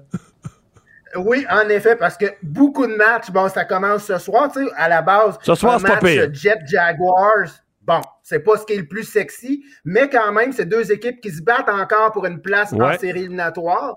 Donc, ça peut être intéressant. Mais il y a des matchs, Mario, samedi, il y a des matchs dimanche. Rapidement, euh, j'en ai sorti quelques-uns. Évidemment, il faut que je te fasse plaisir. On va commencer par la confrontation Eagles contre les Cowboys.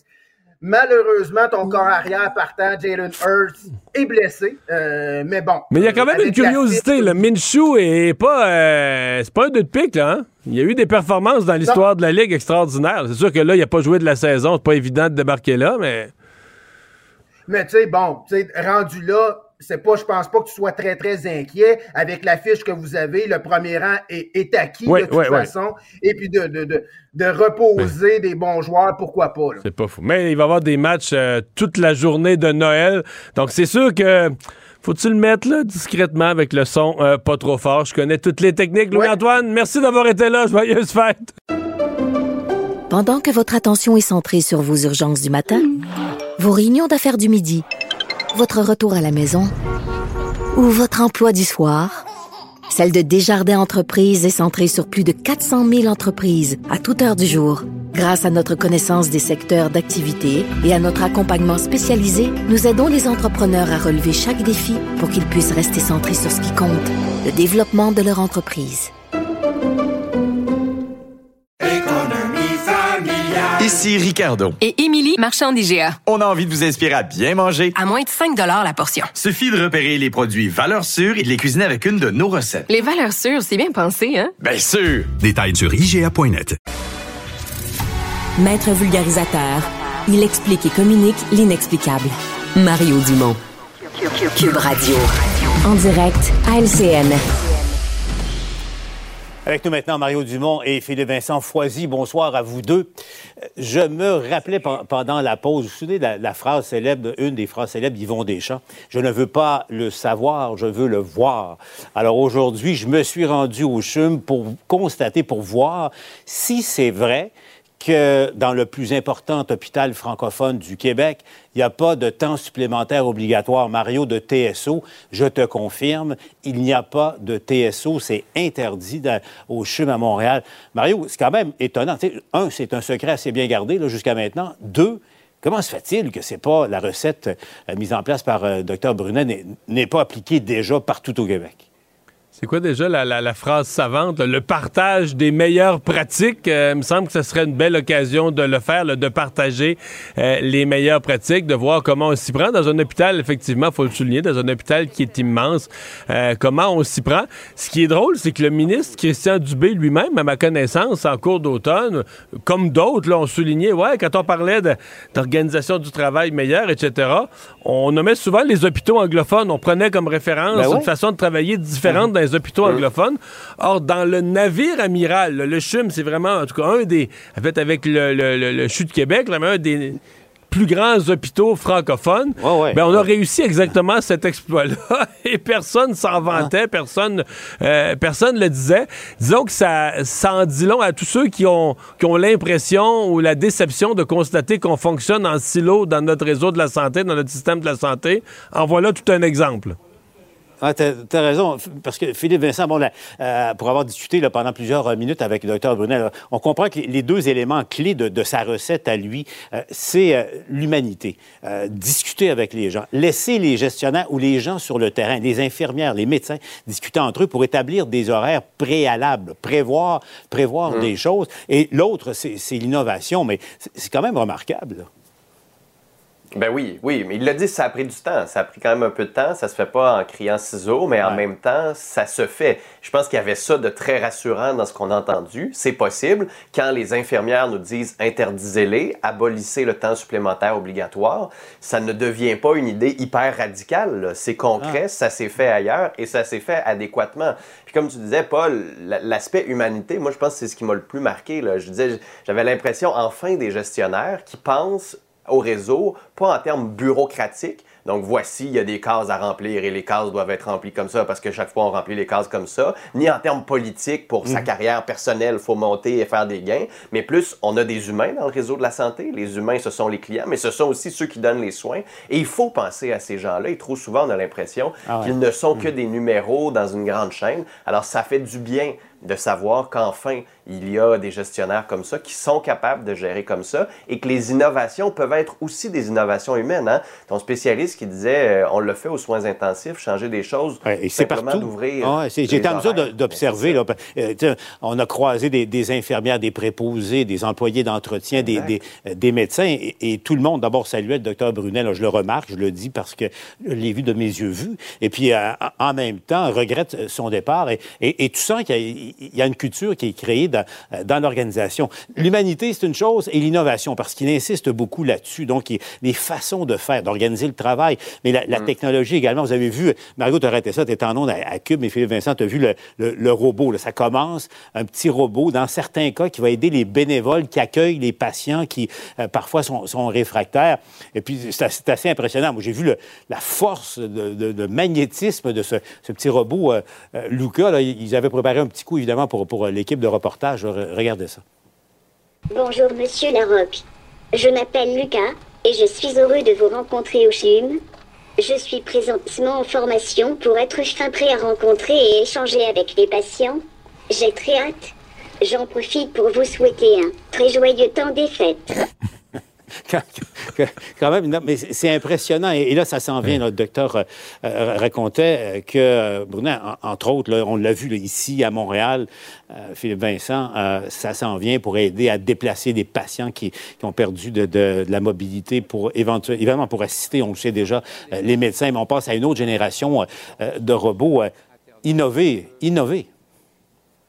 Oui, oui, oui. Technologiquement, euh, c'est intéressant. Tu sais, je voyais ce petit robot-là, puis je me disais, pour tous les patients là, âgés qui sont en perte d'autonomie, seuls, qui n'ont pas de famille, ah qui sont en perte cognitive, d'avoir ces robots-là avec qui ils peuvent échanger, peuvent faire du travail aussi euh, cérébral, ça va aider. Il y a les robots pour euh, tout ce qui était chirurgie aussi. Si on peut aider les, les travailleurs et pallier aussi à la pénurie de mm. main-d'œuvre, ce serait, euh, ça va aider énormément. Donc, euh, ben, c'est agréable de, se laisser en 2022 sur, cette note-là, parce que je crois, moi, que le, CHUM, c'est un secret qui est trop bien gardé, euh, comme à, quel mm-hmm. point il y, a, quelque chose qui marche dans le réseau de la santé.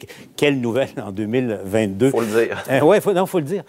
bon, avant de se laisser, bon, évidemment, le temps des fêtes est à nos portes. Il y a toujours les risques. On l'a vu, le premier ministre lancer des appels à la prudence, mais il y a aussi, la, il faut le dire aussi, la la météo. On m'informe à l'instant que le nombre d'écoles qui sont déjà euh, fermées demain s'allonge à toutes les, comme le centre de services scolaires de, Montréal s'ajuste, s'ajuste à, à, l'aller. Je pense qu'il faut, il faut se dire, euh, Mario, là, il va falloir se, raisonner et un appel à, la prudence dans, nos décisions de déplacement au cours des, des 48 prochaines heures. Oui, absolument. Dans le cas des écoles, ça me paraît bien raisonnable. D'abord, euh, je vais dire les choses crûment, là, mais euh, le 23 décembre, souvent, c'est journée pyjama, puis on regarde, un, on regarde un film, puis on mange. Euh, ouais, ben, avec, la toune de beau dommage à l'esprit. Oui, oui, c'est ça. bon, je sais que pour les gens en ville, tout ça, bon, il y a les complications, les enseignants, tout le monde qui se met en danger sur la route. Moi, je pense aux régions rurales parce que je viens de là, où les déplacements sur la route peuvent être encore plus périlleux. À ce temps-ci, il n'y a pas encore de neige dans les fossés. T'sais, si un autobus euh, prend le côté, ça peut être dangereux. Fait que je pense que mettre tous les enfants à risque, euh, on le sait, la tempête est continue. C'est pas comme une petite trapète avec une petite trajectoire. La tempête est sur tout le continent. On y échappera pas. Mm. Euh, donc, ça me paraissait bien raisonnable plutôt que demain matin, tout le monde ne sait pas à quoi s'en tenir. On sait ce qui s'en vient, de l'annoncer. Je pense que ben, les, parents vont être généralement d'accord avec ça. Donc succession de bonnes nouvelles pour les enfants qui nous écoutent. Dans la plupart des cas, congé demain. Ah non, mais quelle belle façon de, terminer 2022. Euh, Mario, euh, Philippe Vincent, merci d'avoir été là. Je vous souhaite à tous les deux de joyeuses fêtes, joyeux Noël, bonne année 2023. Fêtes à toi et à nos téléspectateurs. D'accord, et on se revoit la prochaine. Joyeuses fêtes. Ben voilà, c'est ce qui conclut notre euh, émission, c'est ce qui conclut l'année 2022 en ce qui me concerne. Je tombe en vacances euh, immédiatement. Alors là-dessus, je vous souhaite euh, une très belle période des fêtes, joyeux Noël, bonne année 2023 parce que c'est le 9 janvier 2023 que je vous retrouve. Bye bye. Cube Radio.